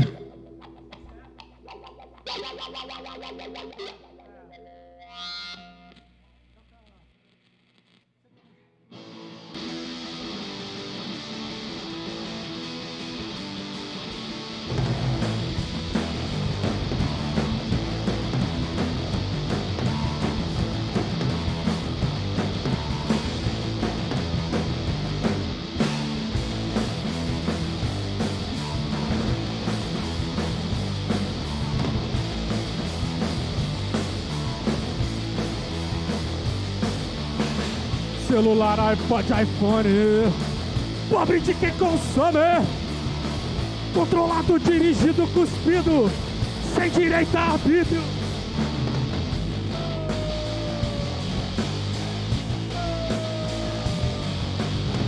Só eu sou você, só eu sou você. Só eu sou você.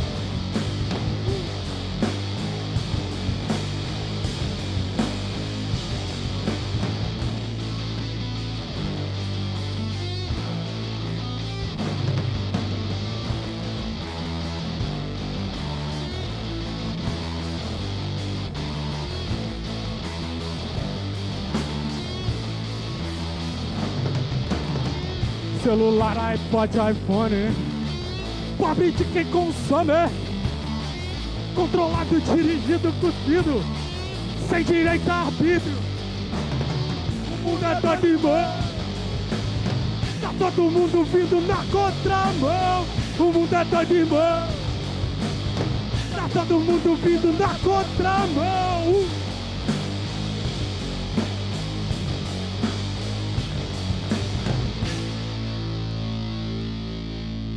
Muito obrigado aí pelo espaço, pelo convite.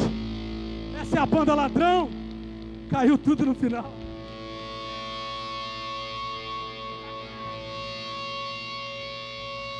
Espera aí que eu vou tirar o ciborgue.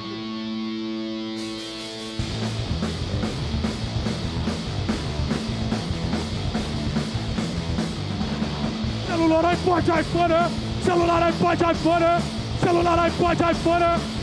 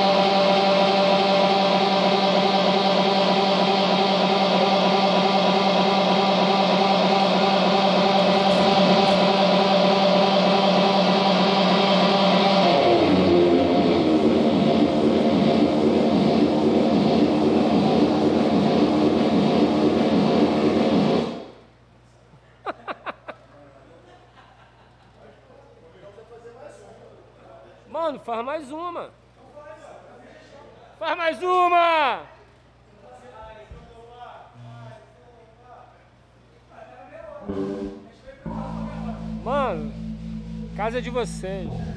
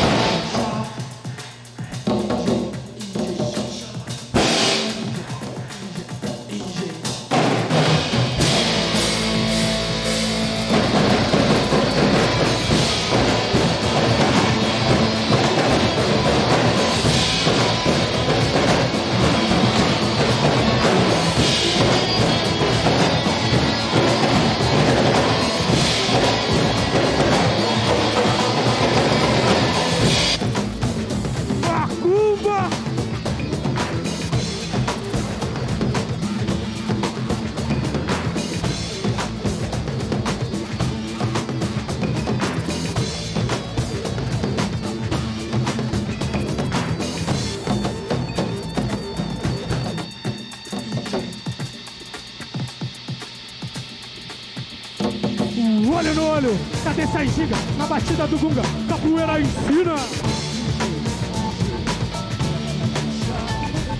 Jogo pra quem quer jogar, dança pra quem quer dançar, luta pra quem quer lutar. No toque do Ijexá, capoeira eu vou jogar, mesmo sofrendo, mesmo chorando, nego tem que levar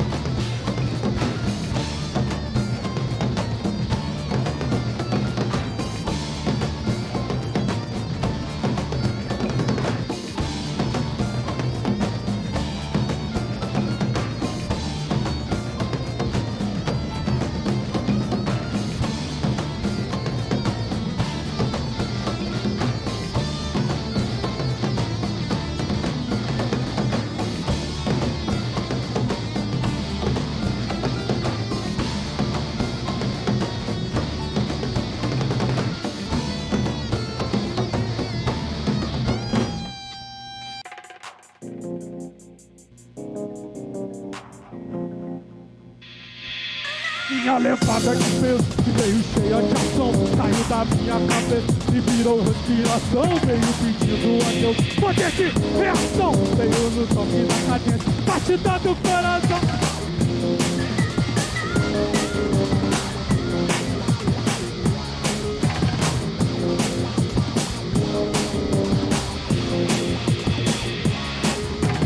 todo o meu povo Um pouco de dignidade conseguiu com muito custo Melhorar toda a cidade, popularizar o popular Acreditar que algo novo vai chegar.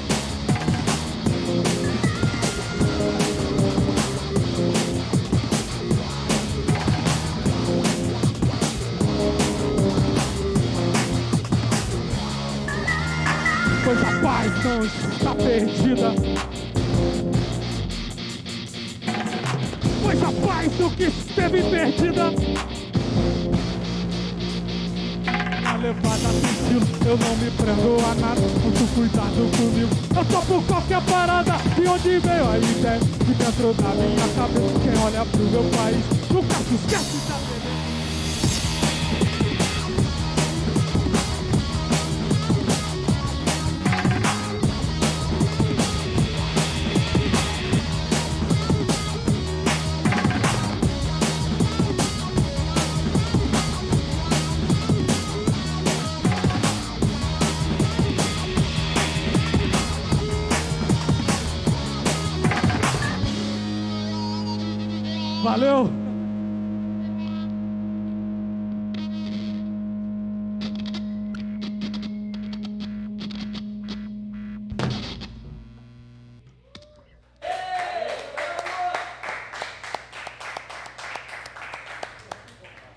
rapaziada. Sejam sempre bem-vindos aqui. Portas abertas sempre. hein? Obrigado, obrigado pela oportunidade.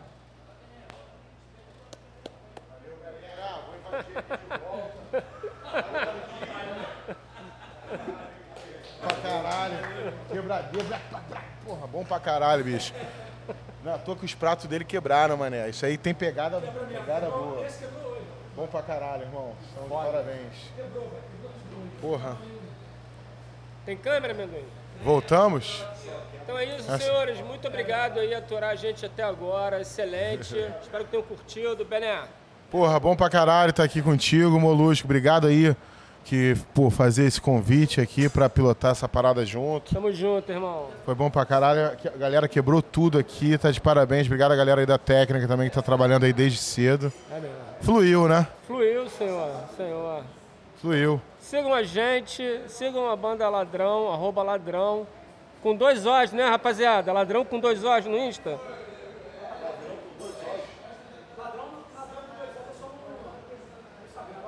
No Insta. Ladrão, ladrão. Ladrão é, na- é- é o nome da banda, mas no Instagram é com dois Os, é isso? É isso. Isso, é isso. Pagar, vamos seguir, vamos seguir os ladrão aí, rapaziada. É, ladrão certo. Os ladrão certo. Ladrão certo. Então valeu, galera. Abraço! Valeu! Uhul!